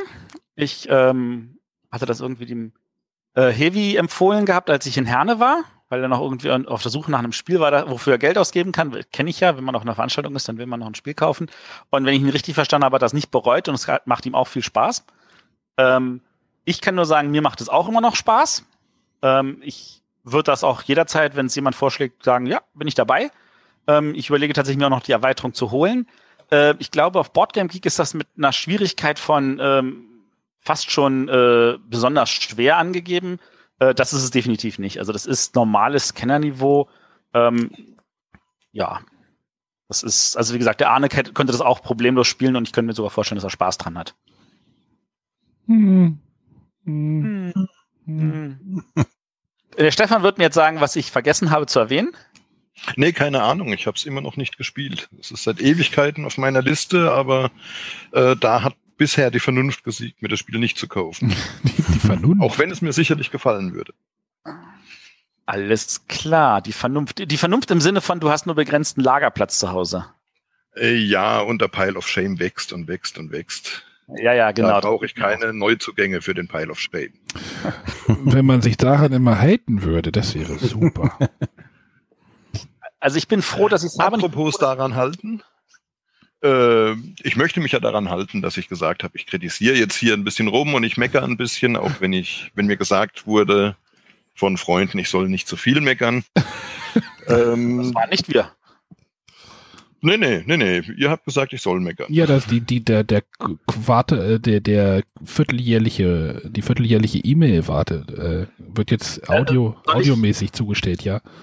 Soll ich kurz das Spiel ja, genau. zu Ende bringen mit den, mit den Schleifchen und den ganzen kurzen Infos oder willst ja, bitte. du? Also, ansonsten würde ich halt so nochmal sagen, Goldenes Zeitalter erschien beim Schwerkraft Verlag, äh, illustriert von Alexander Roche äh, und äh, der Autor ist Luigi Ferrini. So, jetzt darfst du meckern. Ähm, eure Spielevorstellungen sind sehr, sehr, sehr, sehr viel besser geworden. Also erstmal ein Lob, bevor ich anfange zu meckern. oh, Aber ja. ein Blick auf die Uhr sagt, viel zu lang. Okay. Also ich weiß ja nicht, wie es den anderen Hörern geht. Äh, ich freue mich ja immer, wenn ich Sachen höre oder Spiele vorgestellt bekomme, die ich noch nicht kenne. Ich brauche aber nicht jede Regel und nicht alle Einzelheiten und von daher äh, reicht mir ein kleiner Teaser. Das mögen jetzt andere sicherlich komplett anders sehen, aber ich bin ja immer froh über Sachen, die ich dann selbst entdecken darf und brauche eigentlich nur einen kleinen Schubs äh, zu einem Spiel, das ich noch nicht kenne. Ja, am schönsten, Aber- am schönsten finde ich es ja zum Beispiel, wenn wir uns über ein Spiel richtig unterhalten können, wenn es mehrere von uns gespielt haben. Das finde ich ja eigentlich immer am besten. Das geht nur leider nicht immer. Das ist das Problem. Spiel doch endlich mal Gloomhaven an. Dann können wir mal Wir können drüber über Ich muss mal kurz das-. Ich muss mal kurz das Patreon-Konto plündern. Ach, also Gloomhaven hast du aber gespielt, Stefan. Ja, ja, ja. Gloomhaven sind wir mittendrin. Ei, ei, Wobei ich nicht weiß, ob wir es weiterspielen. wegen- Mon Dieu, warum das? Äh, Weil es doch sehr repetitiv ist. Jedes Mal irgendwie äh, rein in den Dungeon, kill 'em all und die Schatzkiste finden und es wird doch dann ein bisschen eintönig. Außerdem ist um diesen wirklich guten Dungeon Crawler und um diesen Kartenmechanismus zwar viel drumherum gebaut, aber so diese Erzählelemente und Legacy-Elemente, die gehen in den zweieinhalb Stunden Spielzeit, die wir eigentlich immer brauchen, komplett unter. Zehn Minuten Legacy und Story und zwei Stunden lang Monster kloppen ist äh, für meine Spielegruppe nicht das Richtige. Hm. Also wenn ich 200 Euro jetzt in der Hand nehme, dann könnte ich bei eBay. Nein. Du wirst das einfach beim, beim René spielen, wenn du im Ok- Oktober bei ihm bist. Äh, nein, da werden wir wahrscheinlich auch keine Zeit dafür haben. Ähm, aber an der Stelle, äh, bevor ich jetzt, also ich, ich freue mich ja, wie der äh, liebe Uli Blennemann, der hat uns ja auch einen Gruß geschickt für die Folge 100, das hört er nächste Woche, wie er unsere Spielevorstellungen nennt. Aber das ist natürlich trotzdem vielleicht ein Hinweis an äh, unsere Hörer, dass sie uns vielleicht in die Kommentare schreiben, wie ihnen das gefällt. Ja, wir sind da sehr, sehr wandelbar und unsere Spielevorstellungen haben auch ihre Auf und Ab und waren mal besser und mal schlechter und ähm, haben sich öfter geändert, aber der Geschmack unserer Hörer ändert sich ja vielleicht auch. Von da aus gesehen, lasst uns wissen, wollt ihr es kurz und knackig, noch kürzer, noch knackiger, mehr Spiel, mehr Regelerklärung, weniger Regelerklärung, mehr Eindruck, weniger Eindruck. Äh, wir sind neugierig. Das Problem ist, dass das auch nicht so ganz einfach ist. Also jeder sollte das mal vielleicht mal selber ausprobieren und dann merkt ihr, dass man, ähm, wenn man ein Spiel nur mit Worten erklären will oder soll, dann ist das manchmal. Ja, eine Rechtecke. 3D-Rechtecke. Also der Name kann auch nach 100 Folgen noch nicht richtig erklären, aber das ist völlig in Ordnung. Es scheitert an Jenga-Blöcken, Aber- ja. Aber ich kann euch da ja auch nochmal einen Tipp geben. Es, ähm, das gleiche Problem haben ja Spieleautoren, die den Redakteuren Spiele vorstellen sollen in wenigen Sätzen, wenigen Minuten. Man kann das tatsächlich üben, so ein Pitch. Und da gibt's dann durchaus auch Leute wie Daniel Danzer, der auf der Spieleautorentagung schon dazu Workshops gemacht hat. Äh, man kann sich ja mal anhören, was die dazu zu sagen haben und da ein paar Sachen aufnehmen und es tatsächlich üben. Ich kann es auch nicht, aber ich muss es zum Glück ja nicht machen, sondern ich muss mir das ja nur Du anhören. musst, Aber wa- warte mal, warte mal, was heißt denn, du musst nicht machen? Du bist doch auch Autor. Ah, ja, dazu kommen wir dann später. Du greifst vor, Matthias, du greifst vor. so, das war jetzt, also Spielevorstellungen sind besser geworden. Das war jetzt, äh, Ist ja schon mal was. Punkt für euch. 1-0. Ja. so, und jetzt kommt, jetzt kommt das Gegentor oder was? Na, mal gucken. Ach so, ich dachte, Schauen wir mal. Ach, das, das lässt du so in das Gespräch einfließen, ja? Ich schalte mich ab und zu immer mal ein zum Motzen. Ja, ja, das kannst du jetzt machen, weil jetzt bei Frage der Woche steht als erstes Rant der Woche vom Stefan. Oh nee. Das würde ja äh, heißen, dass ich wöchentlich was auszusetzen habe. So schlimm ist es ja auch. Oh Ah, wei, oh wei, oh wei. Okay, dann gehen wir doch zur Frage der Woche über. Genau, ich habe sie nochmal geändert, Matthias. Ich dachte, Ah. äh, die Bundestagswahl steht ja bald an. Jetzt, Ah. ich, äh, demnächst in den nächsten Wochen. Ich weiß jetzt nicht, wann die Folge jetzt genau, welches Datum. Ich glaube in zwei Wochen oder sowas. Die, die Bundestagswahl ist in vier Wochen, von da aus gesehen ist so um die, äh, um das Datum unserer hundertsten Folge herum. Die machen extra nur wegen unserer hundertsten Folge eine Bundestagswahl. Du weißt, dass die Folge äh, jetzt nicht dieses Wochenende kommt, ne? Äh, Die hundertste kommt zur Wahlfolge. ne? Und diese Folge ist definitiv zwei Wochen vor der Bundestagswahl. Habe ich doch Schon gesagt. wie Es- spielen wir wieder Time Stories. Ja, es ist äh, wieder verwirrend. Es ist immer noch Sommer und Sommer verwirrt mich immer alles. Auf jeden Fall hat der Mario K. uns äh, geschrieben, spielen unsere Politiker Brettspiele und wenn ja, welche? Diplomacy. Diplome. Oh, das wäre gut, wenn sie das mal machen würden. Die Macher? Nee, kennt ihr denn jemanden? Wisst ihr von irgendjemandem? Nö, man könnte das ja aber auch hypothetisch so aufbauen, aufziehen, oder? Also ich wüsste jetzt nicht, dass jemand irgendwie ein, man könnte ja mal seinen Abgeordneten einen Brief schreiben, also Abgeordnete des Land, äh, Wahlkreises, äh, ob er ein Brettspiel spielt. Und sei es nur zu Weihnachten oder im Urlaub mit der Familie. Lieber Hörer, macht das mal. Ach nee, machen wir vielleicht erstmal nach der Bundestagswahl, oder? Gibt's ja neue Abgeordnete. Man kann erst mal warten, welche Abgeordneten da sind. Genau, damit, das ändert sich jetzt ja deswegen, oder wahrscheinlich, oder. Ja, aber die, die jetzt wiedergewählt werden wollen, freuen sich vielleicht, wenn sie solch eine Frage beantworten können. genau, geht mal also, zu eurer, geht zu einer Wahlveranstaltung und fragt, ob sie, ob sie Gloomhaven schon gespielt haben. Oder vielleicht gibt es auch einen Minister des Bundes, der uns hört. Genau, das fänden wir auch cool. Mhm. Darf sich auch anonym an äh, eine E-Mail-Adresse wenden. An welche, Arne? Info.bretterwisser.de ähm, ansonsten kann ich nur sagen, also ich könnte mir echt vorstellen, dass 99 Prozent aller Politiker keine Zeit dafür haben, weil die tatsächlich einen relativ vollen Zeitplan haben und 40 Stunden die Woche haut bestimmt nicht hin. Ich bin mir sicher, die meisten haben ja 60 bis 70 Stunden. Was? Die haben doch immer frei. Außer sie sind im Europaparlament, das ist eine andere Geschichte. So wie die Lehrer, die haben doch auch immer frei. Oh, oh, oh, oh, oh Viele Feinde auf einmal gemacht, meinst du? Aha. Beschwerden bitte an arne.bretterwisser.de. Das sehe ich auch so. Bitte Beschwerden nur in diese Richtung. Also ich, ich wüsste nicht von irgendwelchen Politikern, aber gäbe es irgendwas, womit die denn spielen sollten? Also mir fällt ja gerade ein, dass äh, Schmidt-Spiele ja tatsächlich jetzt zur Wahl ein Mensch ärger nicht rausbringt mit den großen Politikern da als Figürchen, was natürlich, also Mensch, ärger dich nicht natürlich. Äh, ansonsten, ich weiß, es gibt alte Bundestagsreden, die kann man sich anhören. Da werden Spiele wie Malefiz erwähnt, ähm, wenn es darum geht, dass die andere Partei mal wieder nur blockt. So. Also das, das ist wahrscheinlich schon noch Kulturgut gewesen bei alten Politikern. Ich weiß jetzt nicht, ob neuere Politiker Malefiz noch kennen, ob unsere Hörer überhaupt noch Malefiz kennen. Sind Politiker nicht alle alt? Nein. Nein. Nein. Aber der Stefan, der kennt natürlich seinen persönlichen Lokalpolitiker auswendig. Der weiß auch, weil der wahrscheinlich bei ihm mit in der Spielerunde sitzt, oder Stefan? Nö, nö, nö, aber ich kann jedem nur empfehlen, mal bei diversen Spielefesten zu schauen. Da gibt's immer mal wieder einen Promitisch, wo der Bürgermeister mit dem äh, Beauftragten für die Kultur hier eine Partie des Sponsors spielen soll. Äh, es ist durchaus sehr lustig, da ab und zu reinzugucken.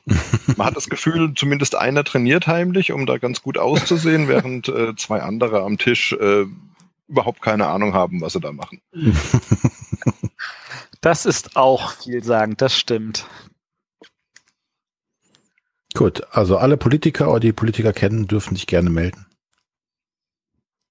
Dann kommen wir jetzt zum Hauptthema. Und unser Hauptthema ist der Stefan.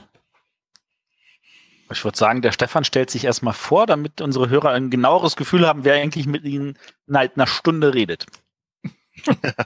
Ich rede ja wenig, äh, wenn ich mir das so anschaue. ähm, ja, also ich heiße Stefan Stadler, ich bin inzwischen 44 Jahre alt, äh, spiele schon seit 35 Jahren ungefähr. Ich war tatsächlich äh, mit 16 auch das erste Mal in Essen auf der Spielemesse und habe seitdem nur eine einzige verpasst. Ähm, bin da aber bei weitem auch unter den Hörern sicherlich nicht der einzige, der so lange schon dabei ist. War allerdings die ersten 20 Jahre quasi reiner Fanboy und Spieler und äh, normaler Konsument. Wie gesagt, gespielt habe ich schon immer. Das habe ich äh, einem Onkel zu verdanken, der meine Geschwister und mich irgendwann äh, mit Monopoly angefixt hat.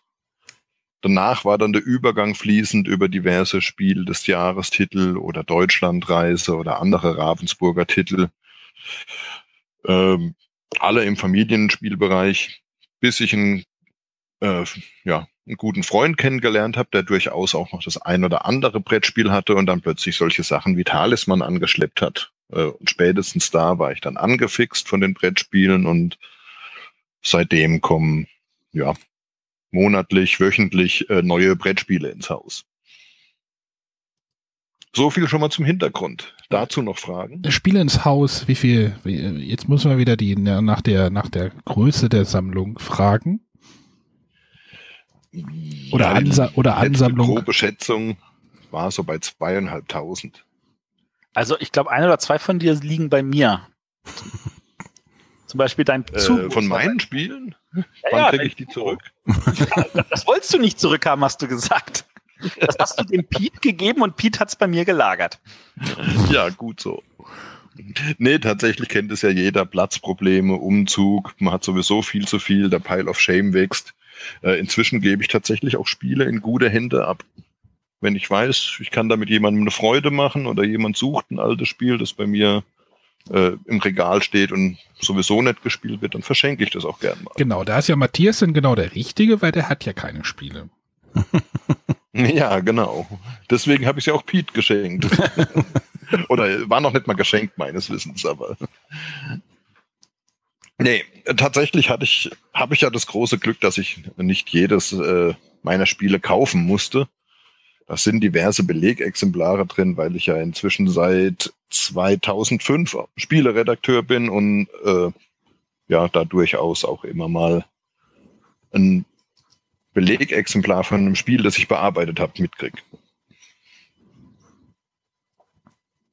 Na, das ist doch jetzt die Steilvorlage, dass wir gleich weitermachen und sagen, oh, du bist Redakteur. Erzähl mal von deinem Werdegang als Redakteur. Ja, aber da fange ich natürlich anders an. Ich habe euch da in die Falle gelockt. Ich war nämlich tatsächlich zuerst Autor, bevor ich Redakteur wurde. Ich dachte, ich Bevor ich Autor war, war ich allerdings Spieletester. Angefangen hat es, als ich 2000 äh, nach Norddeutschland gezogen bin und dort im Spieleladen auf der Suche nach einer Spielerunde einen Michael Rieneck kennengelernt habe äh, und bald auch seine Prototypen spielen durfte oder musste, je nachdem. Im Einzelfall trifft mal das mehr das eine als das andere zu. Äh, jedenfalls haben wir gemerkt, dass wir einen Draht zueinander haben, dass wir gern miteinander spielen, dass mein Feedback auch nicht ganz so blöd ist und äh, tatsächlich auch manchmal die Spiele besser macht. Das ging dann vier Jahre so, bis Michael dann gesagt hat, ist ja blöd, dass er, nachdem ich einen Prototyp in der Hand hatte und dran rumgemeckert habe, er nochmal alles neu basteln muss. Das nächste Mal holt er mich von Anfang an ins Boot und äh, wir erfinden einfach zusammen ein Spiel.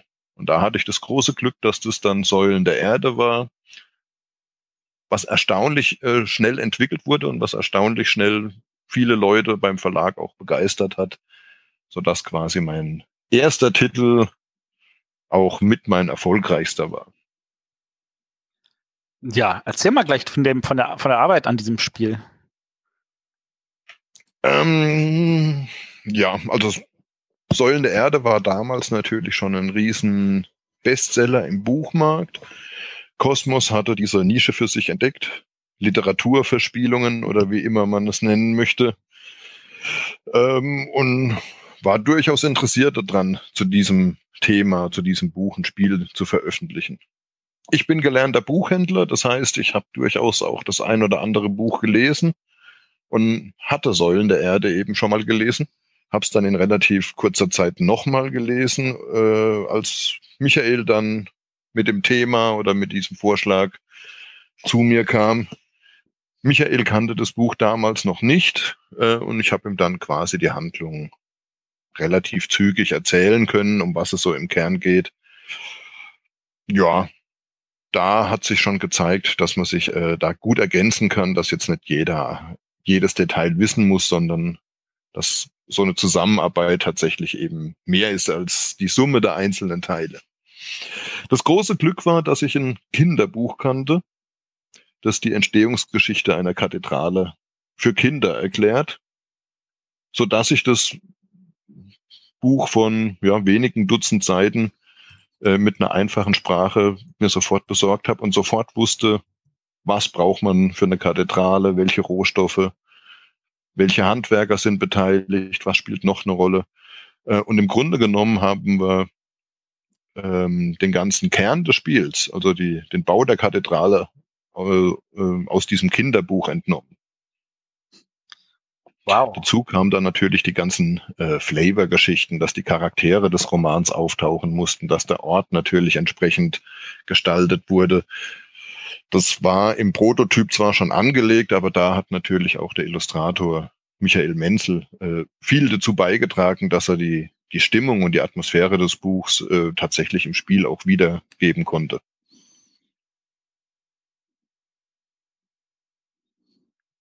Ja. Ah, hieß das Ja. Buch, Sie bauten eine Kathedrale? Ja, ich habe es gerade mal ge gesucht. Es gibt es tatsächlich noch. ja, ich habe es letzte Woche wieder in der Hand gehabt, um es einem, einem Freund zu zeigen. Spannend. Also- Unser Prototyp sah tatsächlich genauso aus. Wir haben diese Bilder der Handwerker äh, rauskopiert, da mit die Handwerkerkarten gestaltet. Ich habe noch hier neben mir stehen, ähm, tatsächlich beruht im Grunde genommen dieser Kathedralenbau komplett auf diesem Kinderbuch. Weil Säulen der Erde da natürlich auch alles andere als ein Fachbuch ist. Da steht natürlich die Story im Mittelpunkt. Die harten Fakten muss man sich da, da anders erarbeiten. Aber äh, war denn zuerst dieses, aber es war zuerst die, das Grundgerüst des Spiels da? Oder wie hatte ich, da- habe ich das jetzt irgendwie gerade überhört? Oder äh, kam dieses Das war im Grunde genommen zuerst das, das Thema da. Sprich, Säulen der Erde, ein Spiel dazu. Okay. Und ähm, das liegt uns beiden, sowohl Michael als auch mir, mehr, dass wir vom Thema ausgehen. In dem Fall lag es schlichtweg auf der Hand, es wird was gebaut, wir brauchen Rohstoffe, wir brauchen Handwerker. Also, also damit waren äh, so die Parameter eben schon relativ klar. Äh, dazu kamen dann eben ein paar Mechanismen, die wir beide schon länger im Kopf hatten. Beispielsweise dieses Ziehen aus dem Beutel, diese Reihenfolge eben ein bisschen glücksabhängig zu machen, aber mit einem ausgleichenden Element, in dem Fall Geld, zu verknüpfen. Von daher ähm, haben wir es jetzt nicht äh, oder haben wir auf ein paar bestehende Ideen zurückgegriffen, ähm, sind aber da eben eigentlich komplett vom Thema als Gerüst ausgegangen und haben eben um diese äh, Rohstoff-Umwandelgeschichte, wie es dann immer so schön heißt, äh, die Geschichte drumherum gebaut.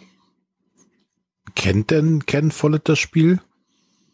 Ja, natürlich. Hast du ihn auch mal persönlich Also, äh, kennengelernt? ich habe ihn drei oder viermal getroffen, wobei er sich wahrscheinlich nie an mich erinnert.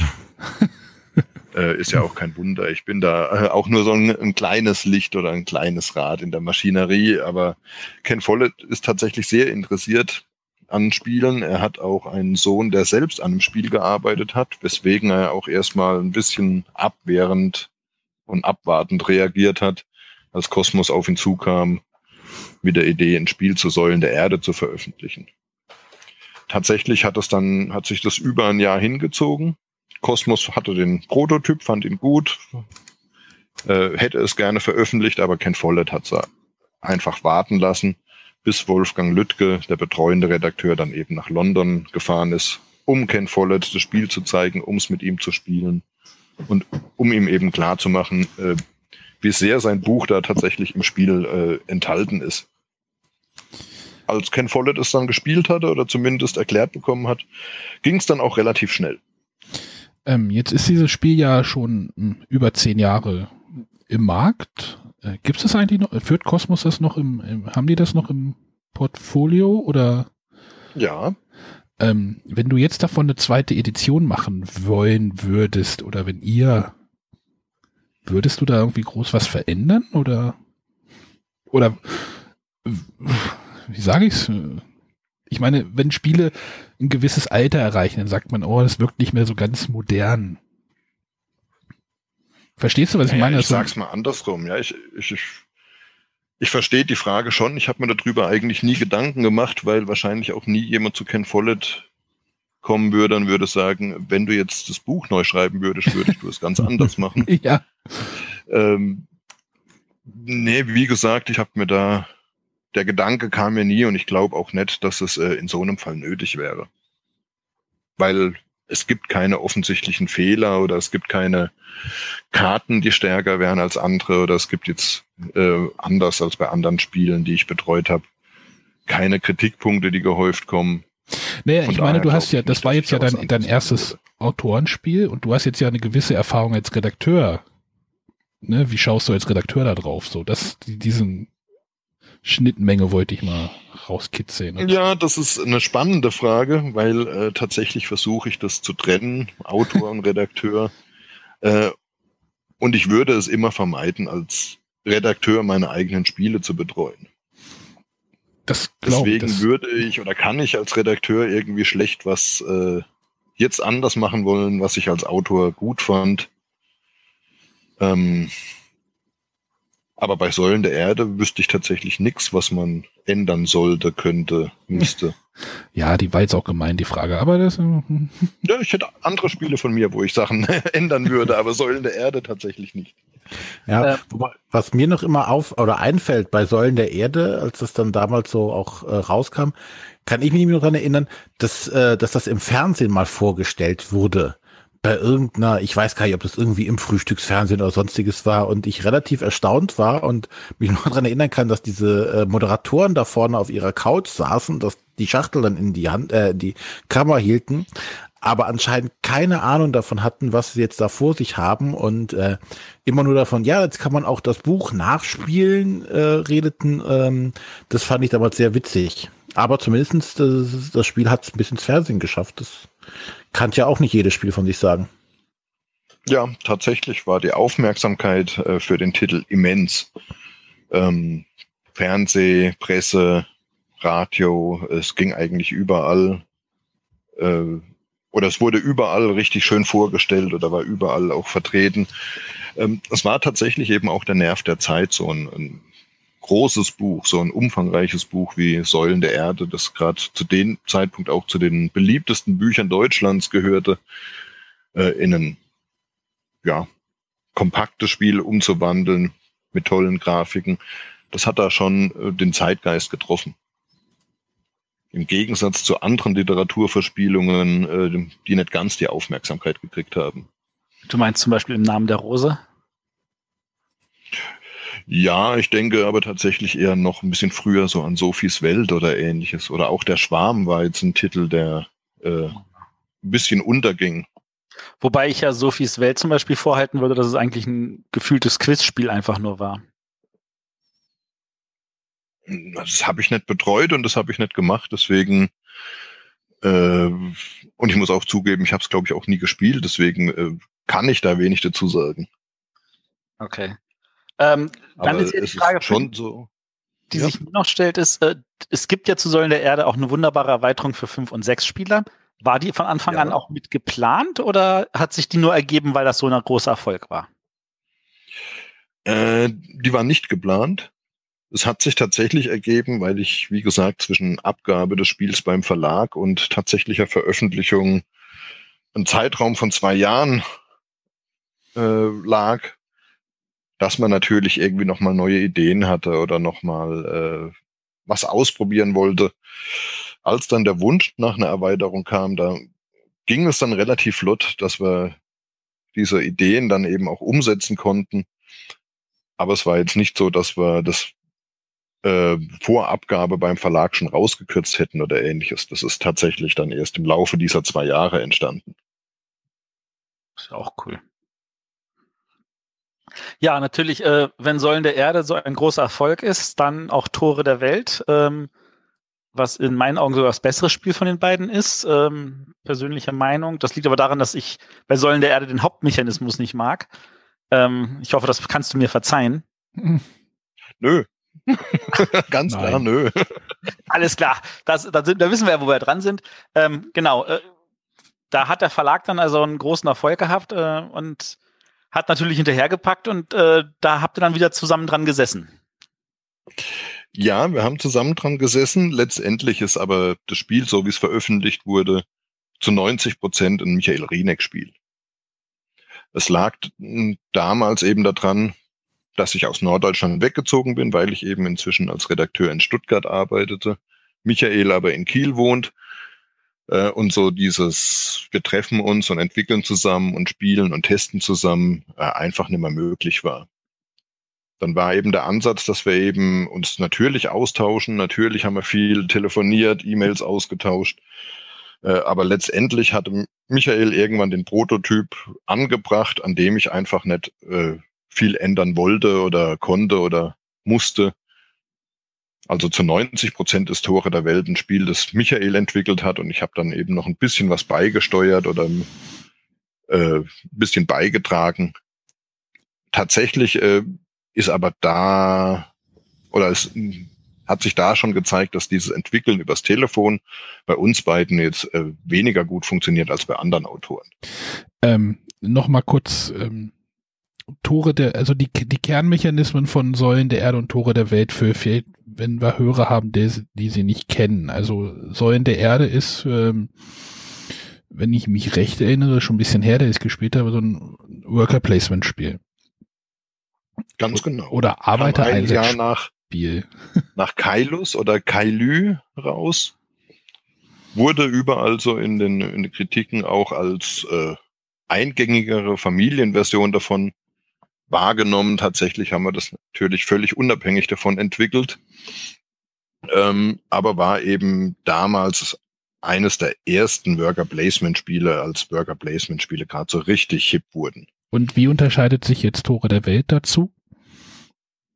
Tore der Welt hat einen Kartenmechanismus als tragendes Element, sprich der aktive Spieler platziert eine Karte und jedem der bis zu vier Mitspieler ist äh, eben ein Rohstoff oder ein Ertrag oder ein Bonus zugeordnet durch die vier Karten, Kanten oder Seiten, die es gibt. Dazu kommt, dass beim Aktionsmechanismus das Ganze über äh, Aktionskarten läuft und ich sagen kann, ich spiele jetzt hier die Aktionskarte A. Ich muss aber gleichzeitig eine meiner Aktionskarten auch ablegen, die ich in diesem Durchgang nicht spiele. Ich suche mir also nicht nur eine Aktion aus, sondern ich entscheide mich gleichzeitig auch noch dazu, welche Aktion ich in diesem Durchgang auf keinen Fall machen will. Und das hat halt wirklich sehr interessante Entscheidungen zur Folge, dass ich äh, bei diesem Kartenmanagement äh, flexibel bleiben möchte, aber trotzdem auch schöne Kombos äh, spielen möchte. Das war zumindest für mich der Kern bei Tore der Welt. Hat also mit Burger Placement nichts zu tun. Es sind zwei eigentlich völlig unabhängige Spiele zueinander, die eben aber über die Story und das Thema verbunden sind. Ja, ich kenne halt das äh, Tore der Welt, oh, ich muss mir den Namen jetzt, äh, Tore der Welt nicht, deswegen müsste ich mir das nochmal anschauen, glaube ich. Wie sehr fühlt sich denn Ego gestreichelt, dass Tore der Welt als einziges Spiel die Auszeichnung Spiel des Jahres Plus hat? Äh, ja, natürlich streichelt äh, einem äh, so eine Auszeichnung das Ego, aber die Auszeichnung kam 2010. Zu dem Zeitpunkt war ich schon als Redakteur fünf Jahre lang am Arbeiten und ich muss sagen, dass ich so eine Auszeichnung für ein Spiel, das ich mir erarbeiten musste, wo ich Arbeitszeit reingesteckt habe, äh, viel besser anfühlt für mich. Für mich war Spiele erfinden tatsächlich ja am Anfang ein Hobby. Ich habe ja nie gedacht, dass ich äh, irgendwann in der Spielebranche tatsächlich mein Geld verdienen könnte. Von daher war Säulen der Erde zu entwickeln oder auch Kuba noch keine Arbeit. Ähm, Michael sieht es sicherlich anders. Der lebt natürlich auch vom Spiele entwickeln. Deswegen müsste die Frage wahrscheinlich besser nach Kiel gehen. Äh, ich, für mich war das einfach nur ein netter Bonus, der mein Ego streichelt, aber schöner oder wichtiger für mich war es tatsächlich, äh, den Pöppel zu gewinnen mit einem Spiel, äh, ja, das ich eben selbst auch ausgesucht habe, wo ich an der Grafik beteiligt war und ähnliches. Wo ich also als Redakteur dran gearbeitet habe. Ich hätte jetzt eigentlich andersrum erwartet, dass das für dich als Autor viel aussagekräftiger ist, weil als Redakteur arbeitest du doch an ganz vielen anderen Spielen auch. Ja, da ist es doch schön, dass man wenigstens äh, bei einem Produkt mal so die, den Hauptpreis, die super Bestätigung kriegt. Ja, das was dran. Ähm, nun hast du gesagt, dass du zwischendurch schon äh, Redakteur warst. Wie. Wie, wie kam es denn dazu an der Stelle? Ähm, wie gesagt, 2000 bin ich nach Norddeutschland gezogen, habe da in der Buchhandlung gearbeitet, habe viel gespielt, äh, bis mich meine damalige Freundin verlassen hat und ich dann gedacht habe, was soll ich jetzt noch hier oben im Norden, Familie und viele Freunde leben im zurück nach beziehungsweise in die Westpfalz, wo ich herkomme und war dann da erstmal arbeitslos Und bin auf die grandiose Idee gekommen, so wenn Friedemann einen Verlag, Verlag hat und wir existieren, könnte ich mir das ja auch einfach mal angucken, wie so ein Verlag arbeitet und dann selbst einen aufmachen und habe mich bei Cosmos beworben für ein Praktikum. Cosmos hat mich tatsächlich dann auch genommen, wahrscheinlich eben, weil der Prototyp da lag und zumindest mein Name bekannt war. Ähm, ich wusste dann relativ schnell, so nach ein, zwei Tagen im Praktikum bei Cosmos, dass ich in meinem ganzen Leben keinen Verlag gründen werde. Äh, habe dann zwei Wochen Praktikum gemacht, bin dann wieder heim und hatte dann das Glück, dass mich Sebastian Rapp ein halbes Jahr später angerufen hat, weil er dringend und äh, sehr zeitnah einen Volontär gesucht hat, was ich dann gerne angenommen habe, da ich zu dem Zeitpunkt gerade in einem Callcenter beschäftigt war und da dringend weg musste. Und dann, dann warst du auf einmal in deinem, nach Stuttgart gezogen. Dann war ich plötzlich Volontär, habe in äh, Karlsruhe gelebt, bin jeden Tag mit dem Zug nach Stuttgart gefahren, schön gependelt, äh, war anfangs da eben im Bereich Katan tätig für ja, den Endkundenservice und die Hotline und Katan News und was es da alles gab. Und habe mich dann so schrittweise, aber davon ein bisschen entfernt in die normale Redaktion, sage ich mal, äh, wo ich dann tatsächlich dann auch einige Jahre beschäftigt war. Okay. Ähm, was, lass uns noch mal zurückgehen zu deinem Werdegang als Autor. Du hast also Säulen der Erde gemacht und da, das hat ja ein paar Jahre gedauert und irgendwann kam halt Tore der Welt, aber du hast ja dazwischen auch noch ein paar Spiele gemacht. Ja, aber nicht allzu viele. Dazwischen kam dann eben als nächstes Projekt Kuba. Äh, Kuba haben wir tatsächlich entwickelt, weil der Rinek eines Tages auf mich zukam. Er hat ein wunderbares, tolles Cocktailbuch mit schönen Bildern aus Kuba. Dazu könnte man doch mal ein Spiel machen. Ah ja. Haben wir uns dran gesetzt, haben uns äh, mal einen anderen Ansatz überlegt, weil es jetzt eben in dem Sinn keine Geschichte gab oder keine Story, die wir abbilden konnten, sondern haben dann äh, eben über den zentralen Punkt Kuba äh, versucht. Und da war natürlich äh, die Revolution, da war das Parlament, da war Fidel Castro. Vieles davon haben wir dann gleich wieder rausgestrichen dem ersten Prototyp, haben aber andere Sachen äh, ganz gezielt eingebaut. Man muss dazu sagen, das war so die Hochzeit von Puerto Rico. Ich glaube, es war damals eben noch die Nummer eins bei Board Game Geek. Äh, meiner Meinung nach ein Meisterwerk und äh, eines der besten jemals erschienenen Spiele. Und wir haben uns ganz gezielt dieses Spiel genommen und haben es auseinandergenommen. Haben uns also wirklich für jedes Element, für jeden Punkt da drin überlegt, wie man den auf den Kopf stellen kann, was, wie man es umdrehen kann oder äh, was das Gute an diesem Punkt ist und wie man eine Variation davon eben nehmen kann, ohne eben direkt aus Puerto Rico eins zu eins was zu klauen. Und letztendlich ist Kuba draus geworden. Und wie ist das bei Eggert gelandet? Äh, über Inka und Markus Brandt, die ein Jahr vorher im Namen der Burg oder im Schutze der Burg äh, dort veröffentlicht haben. Nee, stimmt gar nicht, Entschuldigung. Es war Guatemala Café, das dort veröffentlicht wurde. Eines der ersten Spiele von Inka und Markus, ähm, die ich übers Katan-Wochenende ziemlich früh kennengelernt habe äh, und die uns dann den Tipp gaben, so ja, hier, Eckert, cooler Verlag, zeigt dem doch mal euer Kuba, es könnte was für den sein.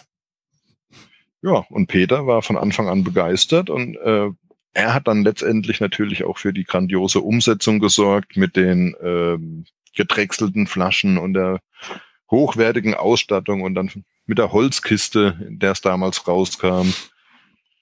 Er hat dann auch Michael Menzel engagiert, der äh, ja durchaus äh, immer ein Herz für Kleinverlage hat, aber in der Preisklasse ist, es, die sich nicht jeder Kleinverlag leisten möchte. Peter hat von Anfang an an Kuba geglaubt und hat da eben alles Mögliche umgesetzt, äh, damit das Produkt so hochwertig wie es geht auf den Markt kommt. Und das hat ja äh, durchaus dann auch ein bisschen Aufmerksamkeit erreicht. Nicht nur fürs Spiel, sondern natürlich auch für einen Verlag. Und dann bist du meines Wissens, glaube ich, auch in der Rummelplatz-Erweiterung mit drin, oder? Dann bin ich tatsächlich auch, äh, weil ich eben einer der Eckert-Autoren war, äh, in der Rummelplatz-Geschichte drin. Das Spiel war konzipiert als ja, Jubiläumsprojekt. Sprich, alle Autoren von Eckert und alle Grafiker und alle Beteiligten machen zusammen ein Spiel was sich nicht, nicht nur wahnsinnig anhört und nie im Leben funktionieren kann, äh, sondern auch ungefähr so ablief, dass es von Anfang an erstmal ein bisschen reduziert werden musste. Sprich, äh, wer hat überhaupt Lust, wer kann miteinander zusammenarbeiten, wie können die Illustratoren und Grafiker an einem Werk äh, zusammenarbeiten, ohne dass es so zusammengestückelt aussieht.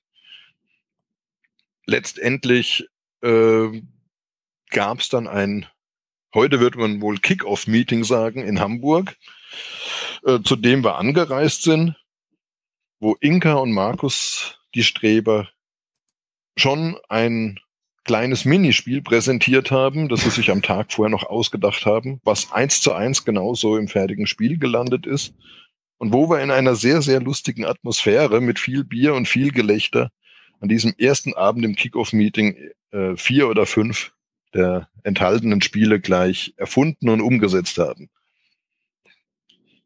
Es war tatsächlich vom Spieleentwickeln her oder vom äh, Autor-Dasein wahrscheinlich das Highlight, diesen Abend in Hamburg mit lauter lustigen Leuten, wo man wahnsinnig blöde Ideen wälzen kann und daraus lustige Spiele entstehen. Äh, das wird tatsächlich wohl so nie wieder passieren, außer Peter macht mal wieder ein Jubiläumsprojekt. Man könnte es als Mini-Board-Game Jam bezeichnen, was? Ja, tatsächlich. Reine Themenvorgabe, Rummelplatz. Äh, ja, und dann gucken wir mal, was passiert. Es war tatsächlich in der Art ein Board Game Jam, der aber natürlich von, ähm, von den Beteiligten her nur ein Erfolg werden konnte. Leute wie Inka und Markus oder Friedemann oder Michael äh, wenn man so kreative Leute äh, zusammensperrt, dann muss einfach ein gutes Spiel dabei rauskommen. Wobei mit gutes Spiel, äh, da wird sicherlich gleich wieder diskutiert. äh, für uns war es ein grandioses Spiel. Also, äh, also ich bin auf der Seite, die das auch grandios findet. Ich weiß aber, dass es Leute gibt, die das anders sehen. Ist es denn eine Minispielsammlung? Also wir, jetzt sollten wir es nochmal kurz erwähnen. Da war vorhin ja auch die anderen erwähnt haben. Es ist tatsächlich eine Spielesammlung von, ich glaube, zehn verschiedenen einzelnen äh, Spielen oder Fahrgeschäften, die es auf dem Rummel gibt. Zum Beispiel Hau den Lukas oder äh, die Achterbahn. Ähm, in der Grundversion sucht man sich eine gewisse Anzahl davon aus, spielt diese Minispiele hintereinander. Der Beste in einem Spiel kriegt eine gewisse Anzahl Lose. Ähm, und nach Abschluss dieser vier, fünf Minispiele kommt das große Finale, wo ein Sieger, ähm, ja, ich will nicht sagen ausgelost wird, aber wo dann ein Sieger ermittelt wird. Es gewinnt nicht einfach derjenige, der die meisten Lose sammeln konnte, äh, wie es üblich war, sondern tatsächlich, wie man es vom Rummelplatz her kennt. Äh, ich weiß gar nicht, wie heißen diese Geschäfte, wo man so diese Tiere an irgendwelchen Schnüren oder ähnliches aus dem Wasser zieht. Ja. ja, so eine Losbude. Sprich, ein Los, das man gewonnen hatte, war tatsächlich ein Versuch, da quasi reinzugreifen und den Hauptgewinn zu schnappen. Ich kann also mit nur zwei Losen genauso Sieger werden wie Matthias, der irgendwie 17 Lose gesammelt hat. Ich brauche einfach nur Glück. Hm. Hab natürlich geringere Chancen, den Hauptgewinn zu ziehen bei nur zwei Versuchen, aber äh, das wurde tatsächlich sehr viel kritisiert, aber in meinen Runden immer mit sehr viel Gelächter und sehr großer Freude aufgenommen. Es kann tatsächlich derjenige gewinnen, der in dem ganzen Minispielen überhaupt nichts zusammengekriegt hat. Das ist halt ein Rummelplatz, da kann alles passieren. Also ein sehr thematisches Spiel. Äh, für uns ja. Wenn da noch Schafe dabei sind. Zum Rummelplatz. Bitte? Ja, die, die Anja, die, die, die, äh, ich sag jetzt mal, äh, Schwester von der Frau vom Arne, die, äh, die liebt Schafe. Also die liebt ja so wie die Sonja auch Schafe, beziehungsweise so alles, was an Tieren so rumwuchtelt. Und die hat auch Schafe. Genau, wenn da jetzt noch ein paar Schafe in dem Spiel wären, würde sie es auf jeden Fall auch, auch mit Begeisterung spielen. Und so weiß ich nicht, ob sie sich anschauen würde, aber sie würde wahrscheinlich trotzdem mit Begeisterung spielen. ich müsste es mal raussuchen. Vielleicht taucht irgendwo ein kleines Blühschaf auf. Ich oder? gucke gerade auf die Bilder, aber ich sehe nur einen Hasen und einen Fuchs. Hm. Das schreit nach einer Neuauflage. Man muss dazu sagen, äh, dass das ganze Projekt ähm, auch unter einer Prämisse gestartet wurde, dass Peter eben gesagt hat, es ist ein Jubiläumsprojekt, äh, man braucht damit nichts verdienen. Also die Autoren haben eben alle auf ihr Honorar verzichtet, die Grafiker meines Wissens auch. Äh, und tatsächlich wurde das gespendet, was äh, auch ein riesen äh, Aufwand ist in der Verwaltung, um da die Abrechnungen sauber zu halten. Ähm, umso enttäuschender war es dann, dass eben die äh, Rezensionen oder die Rückmeldungen zu dem Spiel äh, das Ganze nicht so wiedergespiegelt haben, wie es eigentlich sein sollte. Das ist schade, ja. Sind wir wieder bei der Zielgruppen, ja, Zielgruppendiskussion, die man auch. Aber wenn ihr irgendwo einen Rummelplatz seht, ich würde sagen, greift trotzdem zu, das ist ein Gaudi-Spiel. Gaudi-Spiel, siehst du, da grenzt man, grenzt man es doch schon wieder konkreter ab. So, also der ja, und nach dem Rummelplatz kam dann eben Tore der Welt. Später kam noch Fortuna, was mehr oder weniger eine Auftragsarbeit war. Äh, Im Grunde genommen war das Cover und das Thema da auch vorgegeben. Äh, und da ist natürlich der Titel schon Programm Fortuna, die Glücksgöttin. Das heißt, es muss äh, ein Glückselement in dem Spiel geben, sprich die Würfel waren da quasi von vornherein für uns gesetzt. Ähm, da war es dann aber so, dass sich tatsächlich eben auch wieder die Entfernung zwischen Michael und mir bemerkbar gemacht hat und dazu kommt, dass der Dritte im Bunde, unser Verleger äh, in den Niederlanden, eben auch ein gutes Stück weg war äh, wenn wir uns getroffen haben und uns zusammengesetzt haben, war das, war die Zusammenarbeit gut. Zwischendrin war es immer ein bisschen schleppend, weswegen sich das ganze Projekt ein bisschen hingezogen hat. Und das wäre zum Beispiel so ein Projekt, wo ich als Redakteur sicherlich das ein oder andere anders gemacht hätte. Aber wie gesagt, es ist da auch schwierig, äh, als Redakteur und als Autor das unter einen Hut zu bringen, weswegen ich es gerne trenne und im Moment eben auch nicht mehr als Autor tätig bin. Vermisst du die Autorentätigkeit? Hm. Ich meine, du hast ja ein weites Spektrum. Also auf ja der einen Seite Rummelplatz, auf der anderen Seite Tore der Welt. Das ist ja ein großer Unterschied. Ja, aber ich hatte das große Glück als Redakteur mit all den Leuten, mit ich befreundet bin oder mit diesen ganzen sehr kreativen Leuten, äh, eben auch zusammenarbeiten zu können. Weil äh, das Schönste für mich waren tatsächlich immer diese Autorentreffen, sei es jetzt äh, in Weilburg, wenn man eben nachts in der Kneipe noch schnell ein Spiel zusammen erfindet, äh, oder wir hatten dann eben privat diverse Wochenenden veranstaltet, wo wir uns zusammen gefunden haben und gespielt haben und Sachen erfunden haben. Ähm, das waren tatsächlich so die Highlights in meiner Autorentätigkeit. Äh, ich versuche das jetzt aber natürlich in der Zusammenarbeit mit den Autoren äh, auch in meinem Alltag unterzubringen. Ich muss Klar. mich ja da jetzt nicht als äh, Autor einbringen, sondern als Redakteur habe ich ja durchaus auch viele Möglichkeiten, äh, kreativ dem Projekt weiterzuhelfen. Na, dann, dann ist das der Moment, wo wir dann übergehen zu deinem Werdegang als Redakteur. Du hast also bei Cosmos mit viel Freude und Elan gearbeitet. Und dann hast du irgendwann ja. entschieden für dich, äh, Cosmos ist es nicht mehr. Und ich weiß, das war noch in demselben Tag, wo ich dir ein Foto zeigte, wo dein zukünftiger Chef den Boden in äh, Essen äh, mit dem Staubsauger bearbeitete. Ja, das mag sein. Ich kann mich an das Foto zwar nicht mehr erinnern, aber ähm, das passt ganz gut. Nee, ähm, tatsächlich war es so, dass Cosmos ja ein Verlag ist, der auch viel mit Zeitverträgen arbeitet.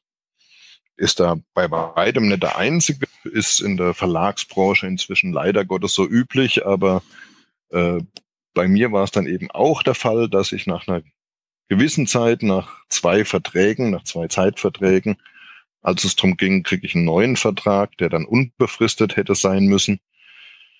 Äh, oder muss ich den Verlag verlassen? Oder, und das war dann ähm, die Option, die sich mir aufgetan hat, finden wir eine andere Lösung, wie ich weiter für Kosmos arbeiten kann, ohne einen unbefristeten Vertrag zu kriegen. Ich wurde dann an die Firma TM Spiele ausgelagert oder ich wurde dort angestellt, äh, was für alle Beteiligten völlig unproblematisch war. Ähm, aber natürlich stand immer im, im Raum, dass ich äh, als ich war ja für Kosmos tätig, ich saß in Stuttgart am Schreibtisch, äh, habe genauso gearbeitet wie die Kollegen drumherum. Ähm, da war es für mich auch nur logisch, dass ich irgendwann halt auch einen Kosmos-Vertrag dann äh, kriegen sollte. Das hat der Verlag dann irgendwann anders gesehen und ich, ich habe dann auch irgendwann gedacht, so, ach ne, dann halt nicht. Wenn es diese Perspektive nicht gibt, dann gehe ich halt. Und bin dann zu Queen Games gewechselt im Jahr 2013. Auf der Höhe von Kingdom Builder. Richtig, es war auf der Höhe von Kingdom Builder. Ähm, hat jetzt mit Kingdom Builder natürlich direkt nichts zu tun, weil Arbeit hatten sie auch vorher schon genug. Äh, ähm, tatsächlich war es aber so, dass ich erstmal in Stuttgart meine Wohnung behalten habe, weil eben auch meine Frau weiterhin hier in Stuttgart gearbeitet hat und ich ähm, für drei Tage die Woche immer nach Troisdorf gependelt bin, was mit dem Zug ja drei Stunden etwa, zweieinhalb, drei Stunden sein können. Dann ist es passiert, äh, dass meine Frau schwanger wurde und nach reiflicher Überlegung war dann die Option, nach Troisdorf oder in die Nähe zu ziehen, ziemlich vom Tisch, weil man eben jetzt nicht mit einer schwangeren Frau oder mit einem gerade Neugeborenen in eine Umgebung möchte, wo man praktisch niemand kennt, außer den paar Arbeitskollegen. Und haben uns dafür eben entschieden, in Stuttgart zu bleiben, wo wir ein vertrautes Umfeld haben.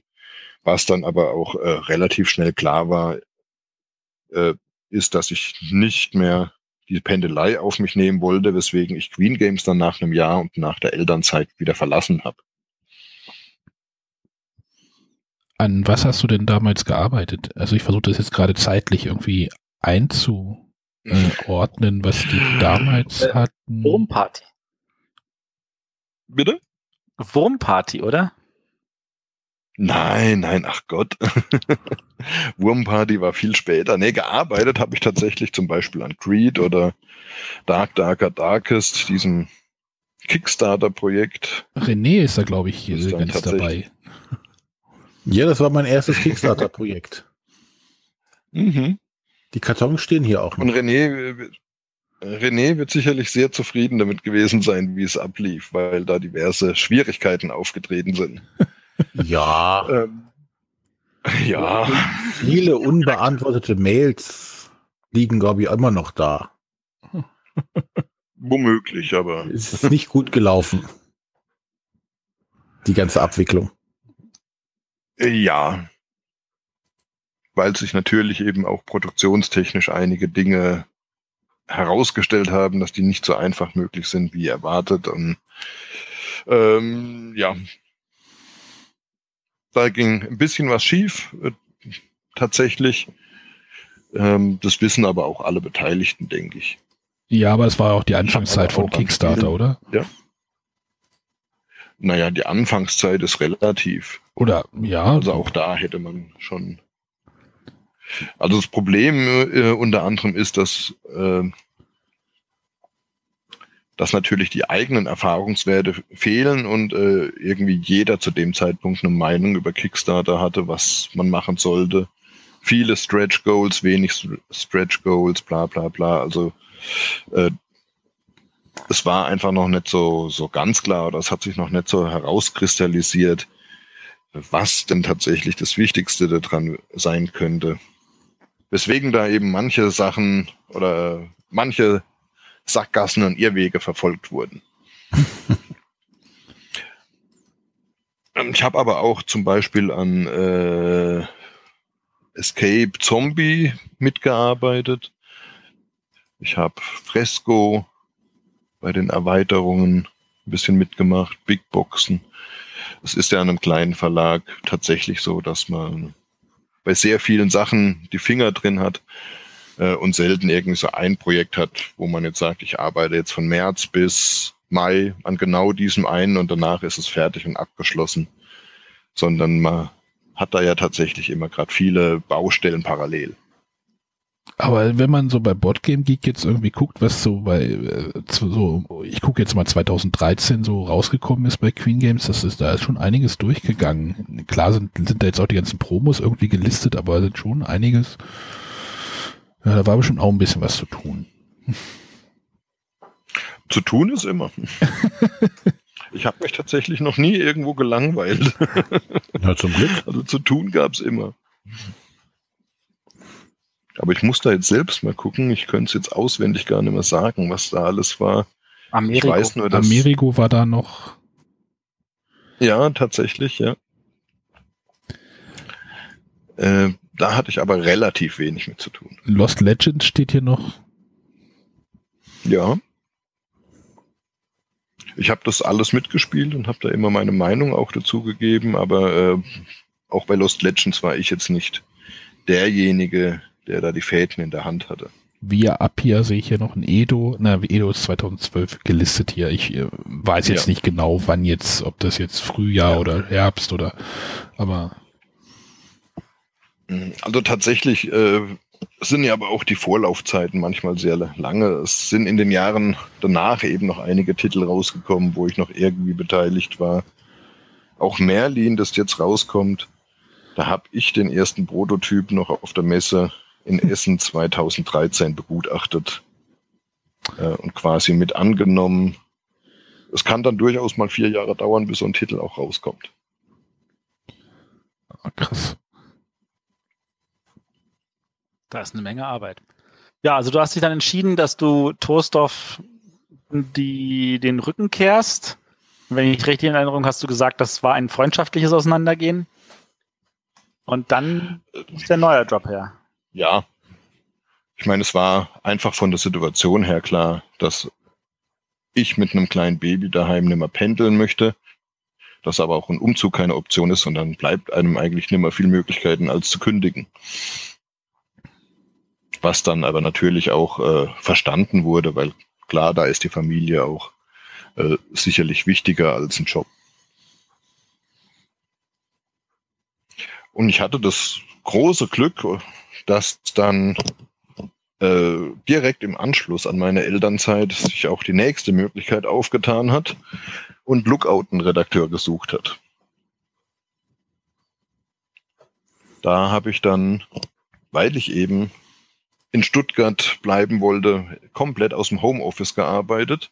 Ich wollte ich wollt Äh, gerade sagen, Lookout ist ja nicht bekannt dafür, dass die in Süddeutschland sitzen. nee, Auch nicht.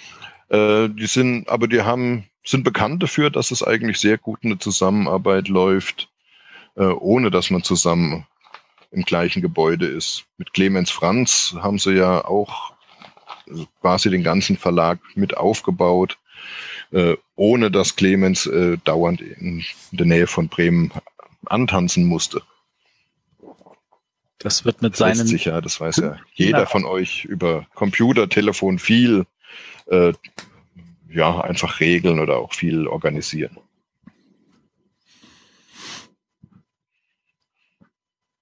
Genau. Ja. So, dann schlage ich jetzt mal äh, Lookout auf bei Qu- Board Game Geek.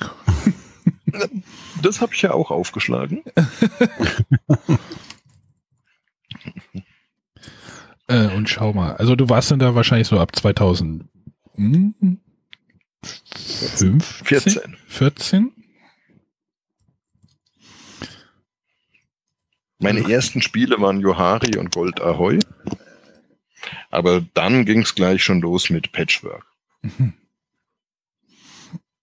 Patchwork äh, war, war ich aber auch nicht allein verantwortlich. Ich meine, in einem kleinen Verlag ist sowieso äh, das Team quasi das Wichtigste. Da lässt sich irgendwie schlecht sagen, wer welchen Anteil hat. Bei Patchwork hat aber äh, sehr viel mitgearbeitet. Der Rolf Raupach in Berlin, ähm, der das Spiel tatsächlich, bevor ich bei Lookout war, betreut hat und da schon viel dran gearbeitet hatte.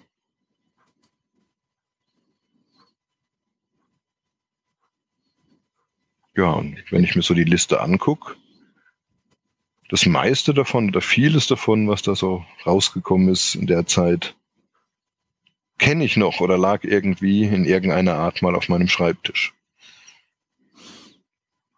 Also ich sehe da sowas wie Trambahn. Ähm, das hat es uns, glaube ich, auf der ersten BerlinCon, glaube ich, sogar äh, gedemot. Also ähm, deswegen nehme ich mal an, dass du da deine Finger ähm, wahrscheinlich auch im Spiel genau. hattest.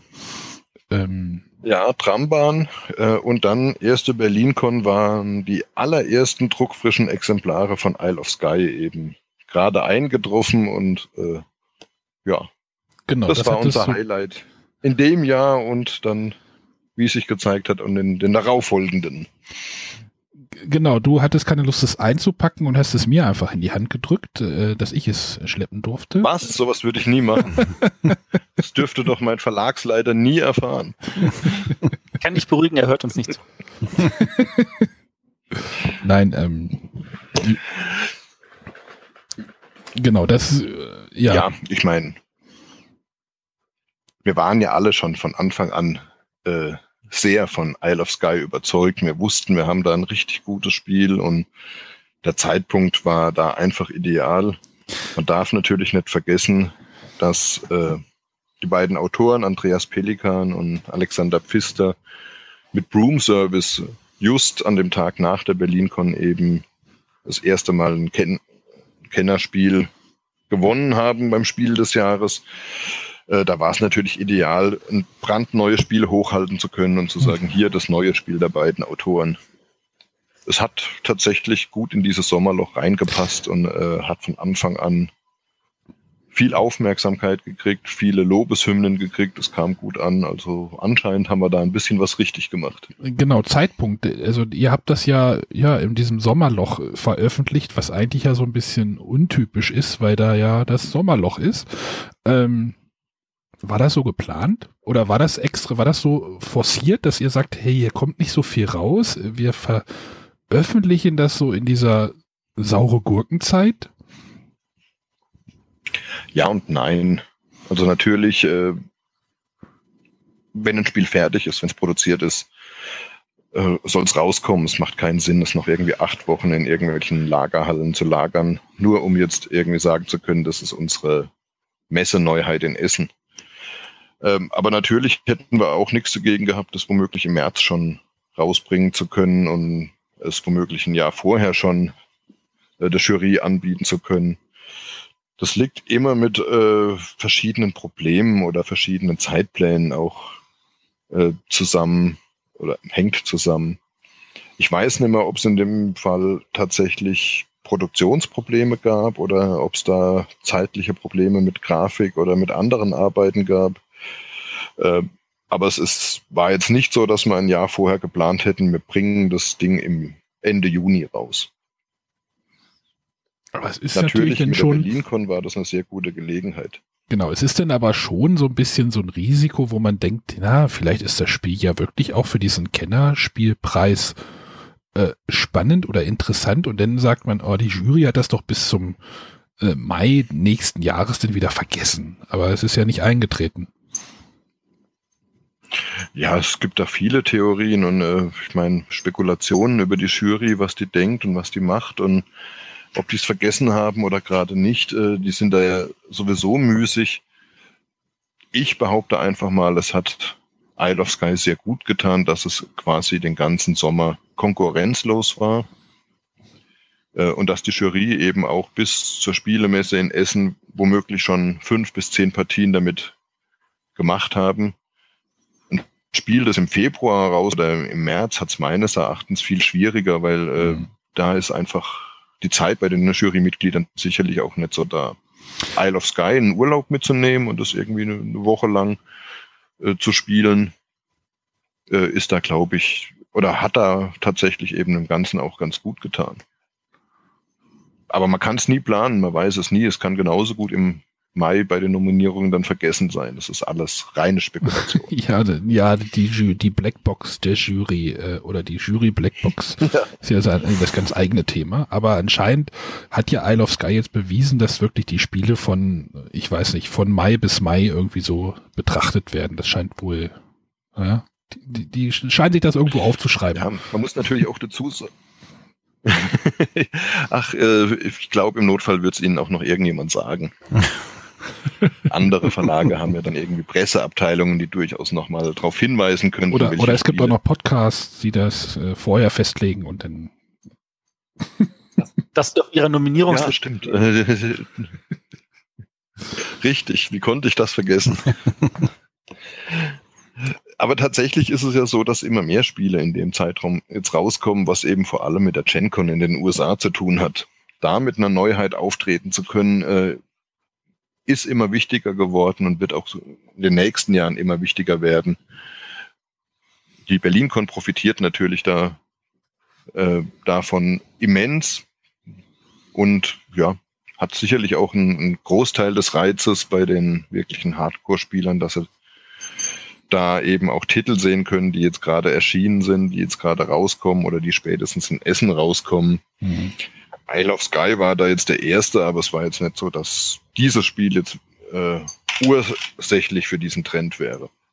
Ja, aber wir haben ja zum Beispiel auf der, René und ich haben ja auf der BerlinCon auch zum Beispiel irgendwie das, Teile des Verlagsprogramms von Schwerkraft irgendwie gespielt. Irgendwie, das ist, das ist, das, das funktioniert schon ganz gut so. dass wenn man da im Sommer, da hat man eine Zeit für sowas tatsächlich auch.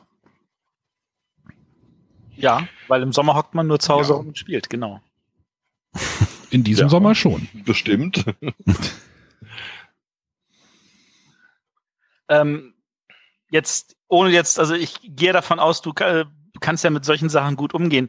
Aber wie fühlt es sich an, an einem Spiel wie Isle of Sky, in dem man mitgearbeitet hat, das dann ein Jahr später zu sehen, dass es wunderbar ausgezeichnet wird und selber halt nicht mehr Teil des Teams zu sein, das dieses mitfeiern kann? Weil du warst dann ja. ja das ist natürlich eine, Genau, also ich bin bei Lookout zum 31. März ausgeschieden. Da war Isle of Sky noch nicht mal nominiert. ähm, aber klar, alle bei Lookout wussten, dass da die Chancen ganz gut stehen. Ich war dann tatsächlich äh, zu dem Zeitpunkt drei Monate lang komplett außerhalb der Spieleszene oder wenigstens so Spieleszene nur am Rand. Äh, ich war bei einem Zeitschriftenverlag, der eben Comics und Kinderzeitschriften veröffentlicht, war da im Bereich Lego tätig, äh, habe mir aber von vornherein gesagt, klar, Preisverleihung Berlin-Con, da fahre ich noch mal hin. Äh, das gucke ich mir noch mal an. Ich werde vielleicht nie wieder dahin kommen, aber so zum Abschluss mache ich das noch mal mit. Und natürlich war das eine sehr seltsame Situation. Ähm, und ich gönn's natürlich auch den meisten der Beteiligten den Sieg. Äh, kein Wunder, ich habe ja da mitgearbeitet, äh, auch Schweiß für vergossen und viel dafür gemacht.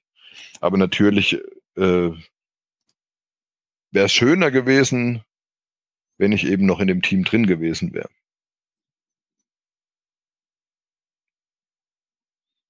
Aber ist jetzt nicht so, dass du gefeuert wurdest, sondern du bist gegangen, wenn ich das richtig erinnere, von deiner Seite aus. Nee, ich wurde gefeuert. Oh. Traurig. Matthias schafft ja, es immer, die Stimmung so ähm, richtig zu heben. Ah, dann hätte das Spiel mal nicht angenommen. ja, ja. Jetzt haben wir den Schuldigen. Also tatsächlich, ähm, nee, tatsächlich, ähm, ja, werde ich da gar nicht viel dazu sagen. Jetzt, äh, ich, mir wurde gekündigt zum 31.3. und wir haben dann noch eine Zeit lang verhandelt, ob man nicht auf eine andere Art und Weise zusammenarbeiten kann. Äh, letztendlich hatte ich aber schon den Eindruck, dass das Interesse von Verlagsseite aus gar nicht da ist, das mit mir weiter zusammenzuarbeiten. Äh, und man muss das mal so sehen, wenn ich noch bei Lookout gearbeitet hätte, wäre wahrscheinlich nie Pegasus auf mich zugekommen. Und da bist du jetzt und aber da, äh, Ja, da kommt jetzt wirklich das Happy End, weil ich sehr glücklich bin, bei Pegasus arbeiten zu können. Ich hatte mich tatsächlich vor Jahren da schon mal beworben. Ähm, und eigentlich äh, hätte es auch damals schon gut gepasst. Äh, der einzige Punkt war, ich hätte nach Friedberg ziehen müssen, was damals eben keine Option war. Jetzt sind wir in der Situation, dass ich eben ähm, nur ein, zweimal die Woche nach Friedberg fahren muss und den Rest eben im Homeoffice arbeite. Ähm, außerdem ist das Gute daran, dass wir damals nicht zusammengekommen sind und ich absagen musste, äh, dass sie einen Klaus Ottmeier einstellen konnten. Der mitverantwortlich für den, für das Programm der letzten Jahre bei Pegasus und die Erfolge bei Pegasus ist. Und ich sage das nicht nur, weil es mein Chef ist. ne, du hast ihm ja damals auch äh, an den, den Job auch empfohlen, wenn ich den richtig verstanden hatte. Ja, genau. Tatsächlich war das so, dass ich mit der Absage äh, Pegasus mal den Tipp gegeben habe, äh, doch mal den Klaus zu kontaktieren, da ich wusste, dass der äh, durchaus einem Ortswechsel positiver entgegengucken könnte als ich. Für unsere Hörer, die jetzt mit dem Kla Namen Klaus Ottmeier nicht viel anfangen können, er war Redakteur bei Argentum Spiele, Argentum Verlag und äh, hat dort unter anderem Hansa Teutonica betreut. Ich hoffe, unseren Hörern sagt Hansa Teutonica was. Wenn nicht, muss ich das bei Gelegenheit mal nachschauen. Ja, bestimmt. Ja. Ja, und jetzt bist du bei äh, Pegasus. Was, welche Spiele der letzten Zeit gehen auf dein Konto? Ich weiß eins, ich weiß eins, ich weiß eins. Ja, sag. Oder ich habe eins hier liegen, wo der Name drin steht, der Sheep and Thief. Da steht auf jeden Fall der Name dran. Ja. Also ja, da steht mein Name drin und auch der von Benjamin Schönheiter. Genau, das darauf wollte äh, ich gerade noch. Weil es ein Projekt war, das er lange vorangetrieben hat, bis er eben Pegasus verlassen hat. Äh, und dann ist es eben auf meinem Schreibtisch gelandet. Du hast quasi seinen Aber, warmen Bürostuhl ähm, übernommen. das nee, klingt aber auch sehr merkwürdig. Sein Bürostuhl steht in einem anderen Raum. Ich habe mir einen anderen Platz ausgesucht. Ach so. Nein. Äh, das letzte Spiel, das rausgekommen ist, das ich betreut habe, müsste Onitama sein. Oh, steht hier auch. Moment, äh, da. Habe ich doch erst jetzt gerade auf Twitter irgendwie wieder eine Beschwerde gesehen, dass sich das irgendjemand zugelegt hat, weil der Arne es vorgestellt hat. Nee, echt? Ja, unmöglich. äh, Onitama ist äh, in meinen Augen ein ganz grandioses Spiel. Ich meine, es wurde ja schon vorgestellt. Äh, ich habe aber auch ganz bewusst bei der Vorstellung heute keinen Pegasus-Titel gewählt. Äh, ich bin der Meinung, die Titel, die Spiele stehen da und sprechen da für sich und Onitama wird seinen Weg auch machen, ohne dass ich es bei aller Gelegenheit erwähne. Wer Was kam denn auf die Schachtelidee? Die haben wir übernommen aus den USA. Ach so, die gab schon. Das ist tatsächlich die Originalschachtel von Arcane Wonders, äh, die das japanische Original ähm, in diese Schachtel gepackt haben und mit dieser Ausstattung versehen haben. Das japanische Original war tatsächlich noch eine kleine Schachtel, ich glaube in dem Cosmos 2er Spielformat. Wer die Schachtel nicht Aber kennt, das ist so eine. Ist beispielsweise. Das ist so eine, wie, wie nenne ich es jetzt einfach mal so eine Hochkant, sieht aus wie so eine Geschenkschachtel für, für irgendwie für einen Wein oder sowas. Mit Magnetverschluss.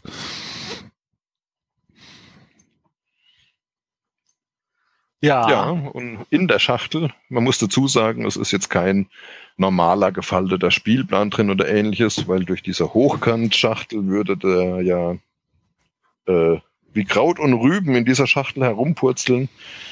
Es ist ähm, im Grunde genommen, ich weiß jetzt nicht genau, wie das Material heißt, aber es ist wie so ein, ein Mauspad.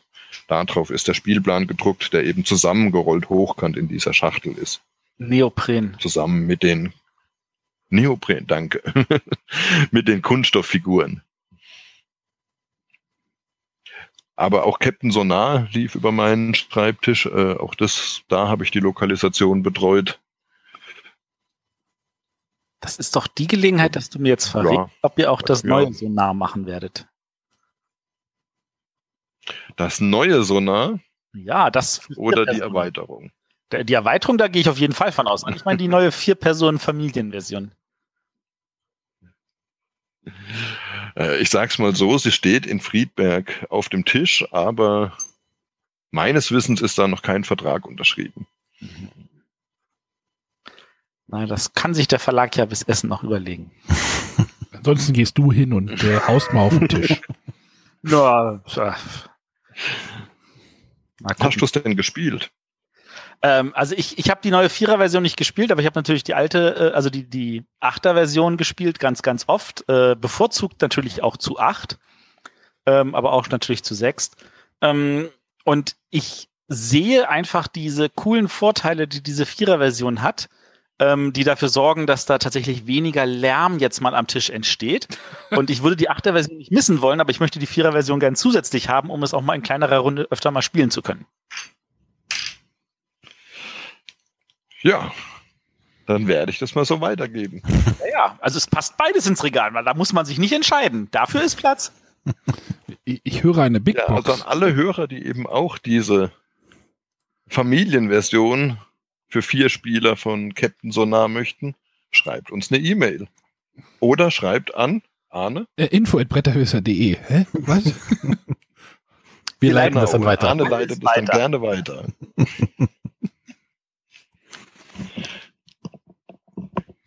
Ja, ähm, das ist jetzt, also jetzt haben wir einen relativ guten Eindruck vom Stefan gewonnen und ähm, wir haben ja noch etwas Zeit. Äh, wir haben auch eigentlich einen guten Anschnitt gemacht von Literatur in Spielen. Und jetzt wollte ich noch mal kurz den, den Weg zurückfinden, ähm, was es noch alles an spannenden Sachen äh, an Literaturverspielungen gibt und was man deiner Meinung nach dabei beachten muss. Ähm, ja, im Grunde genommen kann ich mir es da einfach machen. Ich habe nämlich im Jahr 2009 mal auf der Spieleautorentagung in Weilburg einen Vortrag dazu gehalten, der dann in dem entsprechenden Tagungsband auch abgedruckt wurde. Äh, ich behaupte mal, alles, was da drin steht, gilt heute noch. Tatsächlich beruht dieser Vortrag auf einer, äh, ja, auf einem Text, den Sebastian Rapp mitverfasst hat, mit dem ich dann auch lange darüber gesprochen habe und äh, bei dem einige Punkte eben ganz wichtig sind. Viele sind da ein bisschen literaturspezifisch, andere treffen einfach immer wieder bei dem Hauptpunkt Spielethema zu. Es geht im Grunde genommen immer darum, den Kern der Geschichte, den Kern des Buches oder der, äh, ich sag mal, Lizenz zu treffen ist bei Literatur aber häufig ein bisschen schwieriger als bei anderen Themen. Das hat unter anderem eben damit zu tun, wie Sprache wirkt, wie Sprache aufgenommen wird äh, und dass ich eben in einem Spiel nicht nur mit Text arbeiten kann. Klingt Also- alles sehr abstrakt. Äh, ich gebe mal ein kleines Beispiel. Ein Text wie Romeo und Julia, der wirklich weltbekannt ist, jedem was sagt, eignet sich eben nur bedingt für eine Verspielung. Klar kann man eben die Hauptfiguren umsetzen und kann sagen, so, jetzt hat Romeo aber bei Zuneigung zu Julia den Wert plus drei, den ich jetzt über diesen Würfelwurf oder diese Karte modifizieren könnte, wird aber natürlich im Grunde genommen dieser Geschichte oder diesem Kern von Romeo und Julia äh, null gerecht. Gibt doch aber eine Romeo und Julia Verspielung. es gibt wirklich gute Romeo und Julia Spiele oder äh, es gibt Spiele, die das relativ gut machen, aber es ist eben schwierig, eine Liebesgeschichte oder eine Emotion oder eine Bindung, sag ich mal, in einem Spiel darzustellen. Also ich denke jetzt an der Rat von Verona zum Beispiel. Hat ja auch so Ja. ein bisschen dieses Romeo und Julia Thema und äh, ja. Genau, nur die legen eben den Schwerpunkt äh, oder gehen ein bisschen weg von Romeo und Julia als den Hauptfiguren. Die legen den Schwerpunkt eben auf den Kampf der beiden Gruppen gegeneinander, die Capulets gegen die äh, Montagus. Genau. So, ja. Das kann man machen, das funktioniert 1A, ist gar keine Frage, ist aber eben für mich nicht hundertprozentig Romeo und Julia.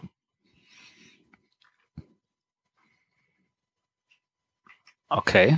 Ähm, und so hat dann eben oder haben viele Literaturprojekte äh, das Problem, dass ich entweder in dem in dem Buch, in, in dem Text kein wirklicher Kern verbirgt äh, oder der einfach in einem Spiel nicht wirklich so 100% darstellbar ist, weswegen dann oft auf äh, Randgeschehnisse und ähnliches zugegriffen wird. Also ich meine, Bei du hast ja auch beispielsweise ist es ja. Du hast ja am Anfang auch gesagt, dass dass du halt äh, Buchhändler jetzt mehr oder weniger gelernt hast und dadurch dadurch natürlich auch einen anderen Ansatz an Literatur hast wahrscheinlich. Ähm, ich meine, äh, man kann aber also auch bei, bei, bei, bei Literatur ja manchmal versuchen, einfach nicht nur die Haupthandlung zu nehmen, sondern das, was am, am, am Rande, im Rahmen passiert. Ich meine, auch bei, bei Säulen der Erde, da geht es zwar eigentlich nur um den Bau dieser Kirche oder dieser Kathedrale, aber an sich passiert da ja auch eine Menge auf der menschlichen Ebene, das man ja auch dann in Spielen wiederum nicht darstellen kann. Ja, das wollte ich gerade erwähnen. Im Grunde genommen wirkt es so, als hätten wir bei Säulen der Erde da alles richtig gemacht. Wer das Buch kennt, weiß aber, dass diese, dieser Kathedralenbau im Grunde genommen nur die Tapete ist, vor der eben eine Seifenoper abläuft.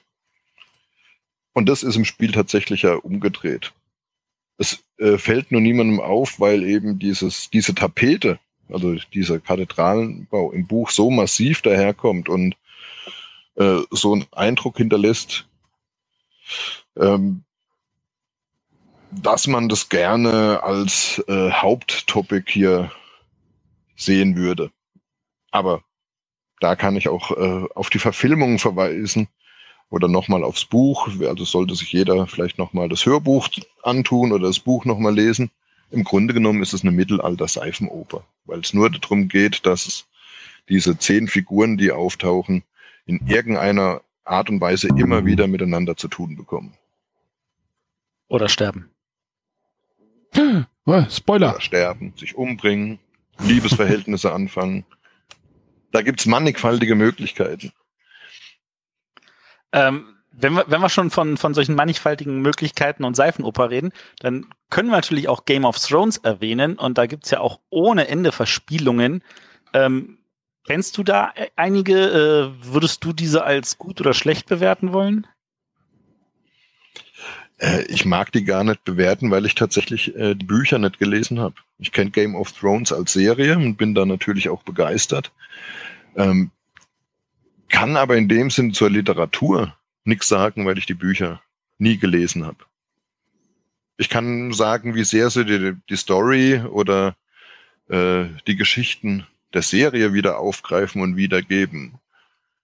Da ich aber weiß, dass da Unterschiede gibt, dass manches in den Büchern einfach viel ausführlicher ist, andere Sachen einfach gar nicht äh, aufgegriffen werden oder in den Drehbüchern abgewandelt wurden, will ich mir da kein Urteil anmaßen.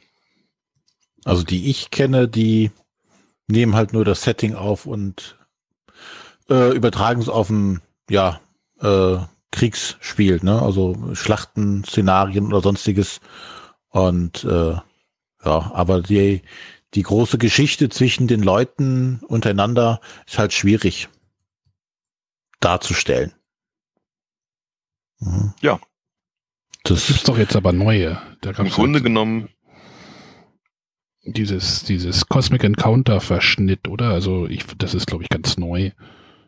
Ja, aber die die picken sich halt immer ein ein Teilaspekt der Geschichte raus, ne? Da bei, bei Cosmic Encounter geht es ja um dieses Zusammenarbeiten und trotzdem muss nachher, kann nachher nur einer gewinnen. Aber in den Büchern oder in der ganzen Geschichte von Game of Thrones passiert ja so viel mehr als nur das. Vielleicht ist das Spiel deswegen, das Buch deswegen auch eine schlechte Wahl jetzt. Und wenn man überreden müsste, dann müsste sich jetzt wieder ein Buch picken, was eigentlich eine relativ kleinere Geschichte erzählt. Und da hatten wir vorhin erwähnt, der Name der Rose, ähm, was ja auch zu einem schönen Spiel umgesetzt wurde. Ist das, das sowas geeigneter, wenn man so ein, so ein einfaches, sage ich jetzt mal, kürzeres, vielleicht nicht ganz so weltumfassendes Buch nimmt wie Game of Thrones, was ja gleich mehrere Bände sind, was, wovon auch erst fünf der sieben erschienen sind? Es mag einfacher sein. Ich meine, Name der Rose, das hat jeder vor Augen. Äh, ist ein Kriminalfall, weil er eben, die meisten kennen ja tatsächlich auch die Verfilmung und äh, nicht unbedingt das Buch. Jetzt ist es nur so in einem Kriminalfall als Spiel, äh, der Mörder muss variabel sein. Und da unterscheidet sich natürlich komplett in der Dramaturgie und in der Storyline von einem Buch. Ähm, wenn im Buch eben alles so aufgebaut ist, dass es auf diesen Mörder hinausläuft oder dass durch einen überraschenden Twist eben gerade der nicht der Mörder ist, sondern doch der Gärtner, äh, kann ich das im, im Spiel natürlich nicht abbilden, weil dadurch wäre das Spiel ja auch nur einmal spielbar. Von daher ist Name der Rose jetzt auch nicht äh, das Buch, das ich aussuchen würde als Paradebeispiel, äh, was ich unbedingt mal verspielen wollen würde. Dann, dann sag uns mal, welches du gerne noch mal zu. es ist schwierig, weil ähm, die Themen, die, die, die sehr viele Leute bei Literatur oder in Büchern ansprechen, sind eben die Beziehungsthemen. Liebe, Hass und ähnliches. Und das sind ja genau diese Elemente, die sich auf ein Spiel ganz schwer übertragen lassen. Deswegen kämen wenig meiner absoluten Lieblingsbücher in Frage. Hm. So, auf Anhieb hätte ich jetzt auch kein Buch, wo ich sage, das muss aber noch jetzt unbedingt verspielt werden. Du darfst auch abstruse Sachen nehmen, zum Beispiel irgendwas von Charles Bukowski. Nee. Nee, keiner von uns will, glaube ich, ein Charles Bukowski-Spiel spielen. äh, äh, Fun Fact: Über drei Ecken. aber noch auf was anderes. Über drei Ecken sind wir mit denen ja. verwandt. Also, oh. Meine, Mit Charles Bukowski. Meine Wake Connection, ja. Hey. Also okay. über vier, drei, vier, fünf das, das erklärt einiges. ja, wahrscheinlich. Sehe ich auch so.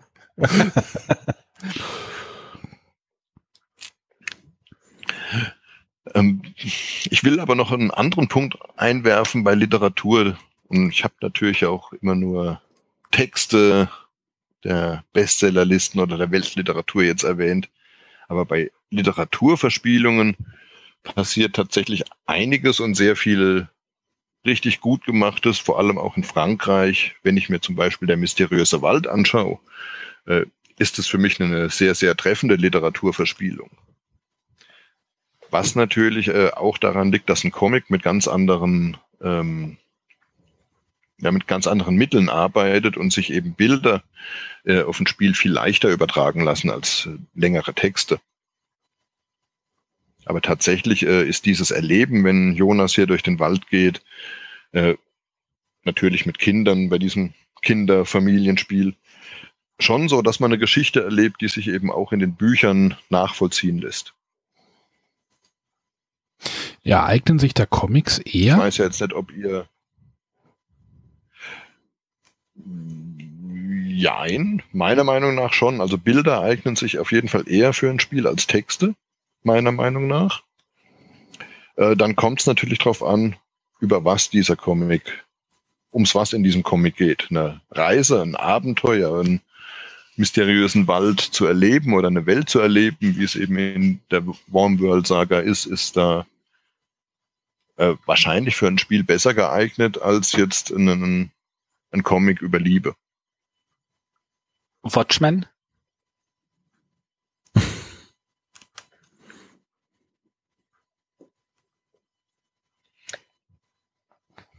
Überlege ich. Überlege. ich bin unentschlossen. ich meine, bei Watchmen geht es auch Könnte vor allem um das Zwischenmenschliche. Deswegen. Ja. Aber das sind eben die Charaktere so stark, dass ich glaube, man könnte ein Watchmen-Spiel machen. Na dann, ran an Zeichenbrett. Der Abend ist noch jung, da geht noch was. Ja, ja, klar. Oder ich meine, Kosmos zeigt ja, oder Marc-Uwe Kling zeigt es mit seinen Spielen, äh, dass Literatur eben nicht immer nur Geschichten sein müssen aus den Bestsellerlisten aus der Weltliteratur, sondern dass es eben auch so abstruse kleine Geschichten sein können, wie es eben Marc Uwe Kling in seinen ja, Kolumnen, will ich es mal nennen, macht. Da reicht eben im Grunde genommen rein der Anknüpfungspunkt, dass äh, die beiden Spiele, die es dazu gibt, ebenso eins zu eins dieser Welt entstammen, die Marc-Uwe Kling mit seinen Podcasts, Hörbüchern und Büchern entwickelt, äh, dass die erfolgreich werden. Auch wenn halt mal kurz tatsächlich ja nur eine Mau-Mau-Variante ist, äh, tut es ja dem Erfolg des Spiels überhaupt keinen Abbruch. Das stimmt. Also wir reden über die Känguru-Spiele. Ich nenne es einfach, falls ja, ja, äh, ja. jemand das nicht mitgekriegt hat. Fragen wir mal andersrum den Ansatz. Gibt es ein Spiel, wo du denkst, ich meine, äh, da wäre es schön, wenn es dazu eine Literaturversion gibt. Ich meine, es gibt einen Roman zu äh, Katan, es gibt einen Roman zu Carcassonne, es gibt auch einen Roman natürlich zu Andor. Ähm, würde sich da noch irgendein Spiel anbieten, wo du sagst, das wäre cool, wenn man das auch als äh, Roman rausbringen würde, wo es vielleicht auch noch mehr an das Spiel anknüpft, als es jetzt in den Beispielen tut?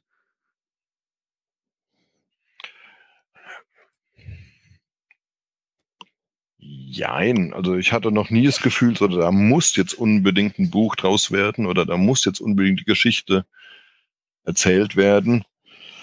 Äh, aber es bieten sich natürlich diese Legacy-Geschichten an, weil das ist ja genau der Punkt, der immer wieder hervorgehoben wird, dass dieses Erleben der, der Veränderungen, äh, der verschiedenen Entwicklungen, die äh, in unterschiedliche Richtungen laufen und dann vielleicht doch mit einem Twist wieder ganz anders abbiegen, dass das das Spannende ist über die ein Dutzend, zwei Dutzend Partien und jetzt nicht unbedingt die einzelne Partie tatsächlich äh, da das Erlebnis ist, sondern im Grunde genommen das Erleben der Geschichte. Da würde sich natürlich irgendwie ein kleines Buch über Pandemie Legacy oder über Seafall äh, gut anbieten. Also gerade Seafall bietet von den von den Erzählsträngen her so viel, dass ich mir da gut vorstellen könnte, dass ein richtig gutes Buch draus werden könnte. Steht ja schon ein Buch bei. Auch wenn ihr das Spiel zerrissen habt, ohne es gespielt zu haben. Mo nee, nee, nee, wir nee. haben es zerreißen lassen. Moment, wir haben, wir haben uns extra einen. Aber Time Stories fände ich an der Stelle noch toll. Ja, Time Stories zum Beispiel würde sicherlich auch als Buch funktionieren.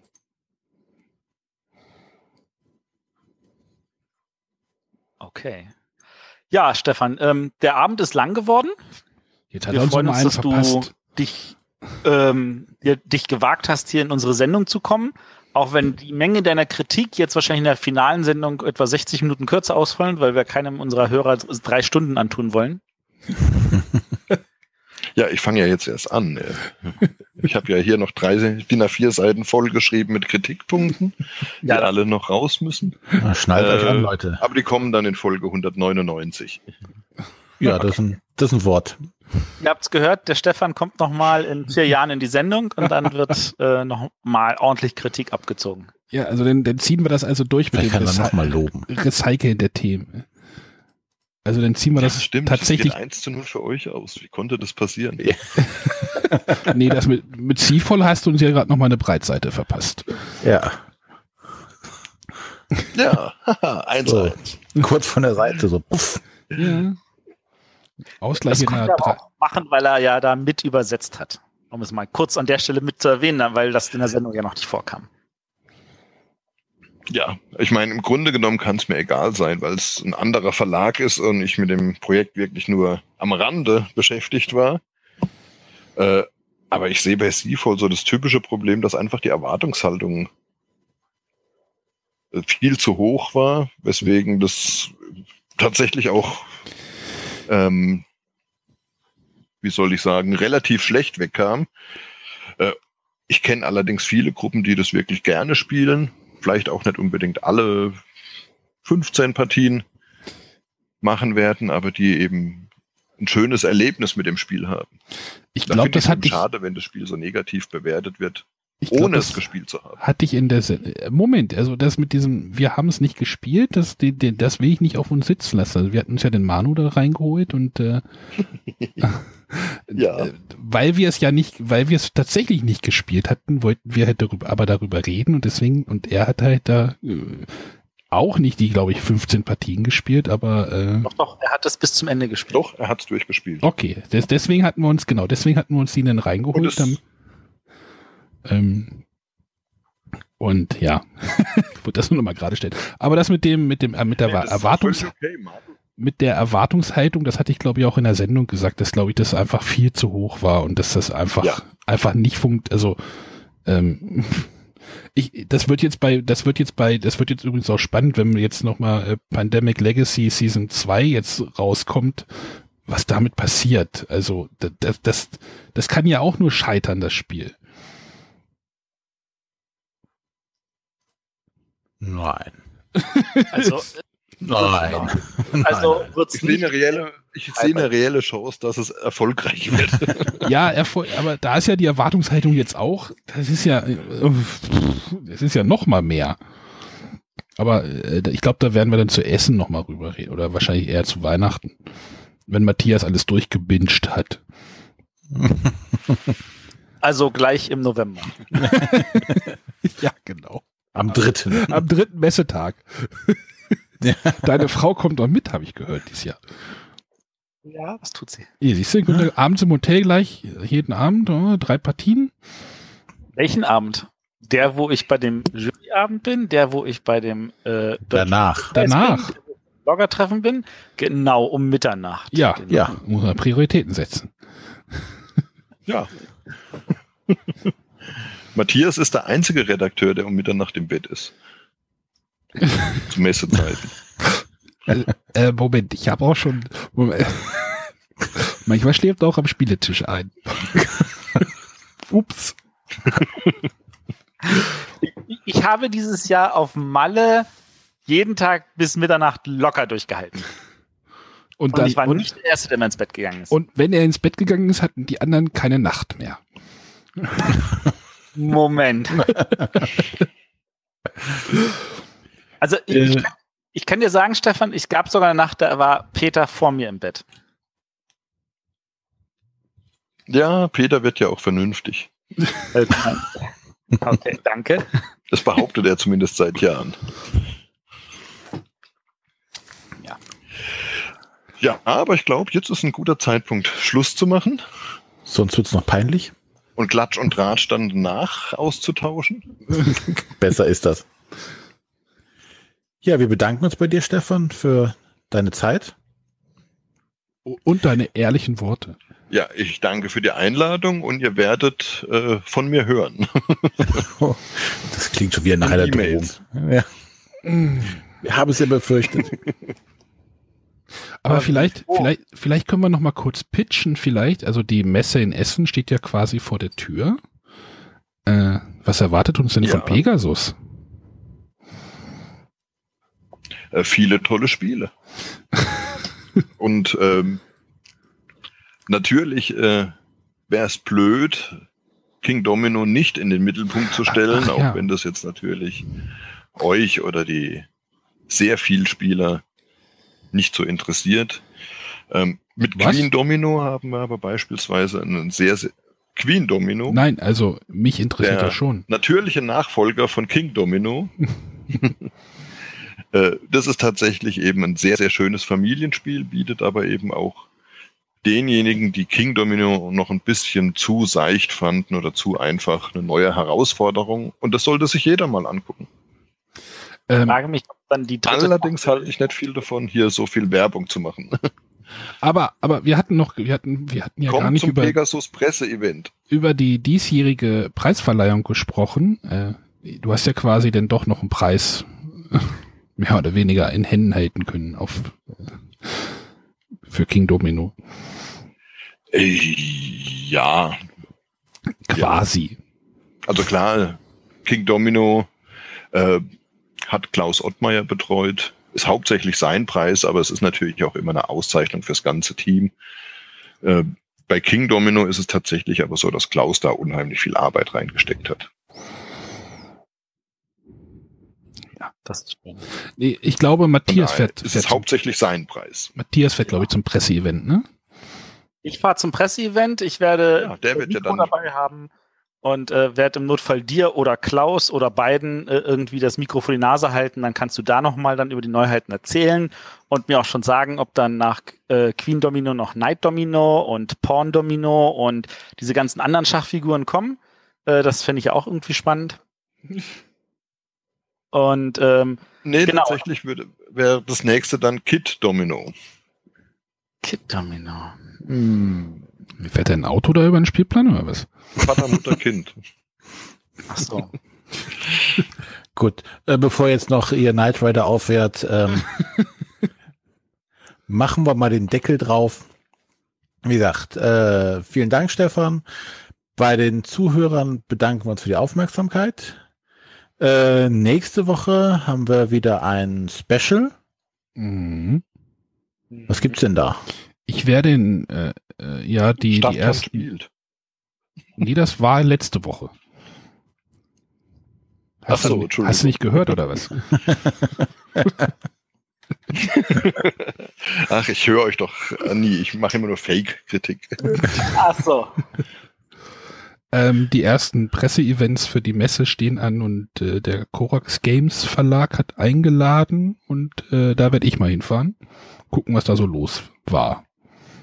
Und weil das noch nicht rund genug ist, hängen wir gleich noch mit dran. Ich werde nämlich bei Cosmos gewesen sein und das da ein bisschen was eingefangen haben. Also nächste Woche dann von zwei Presseevents. Sehr schön. Und dann ist das große Jubiläum, die hundertste.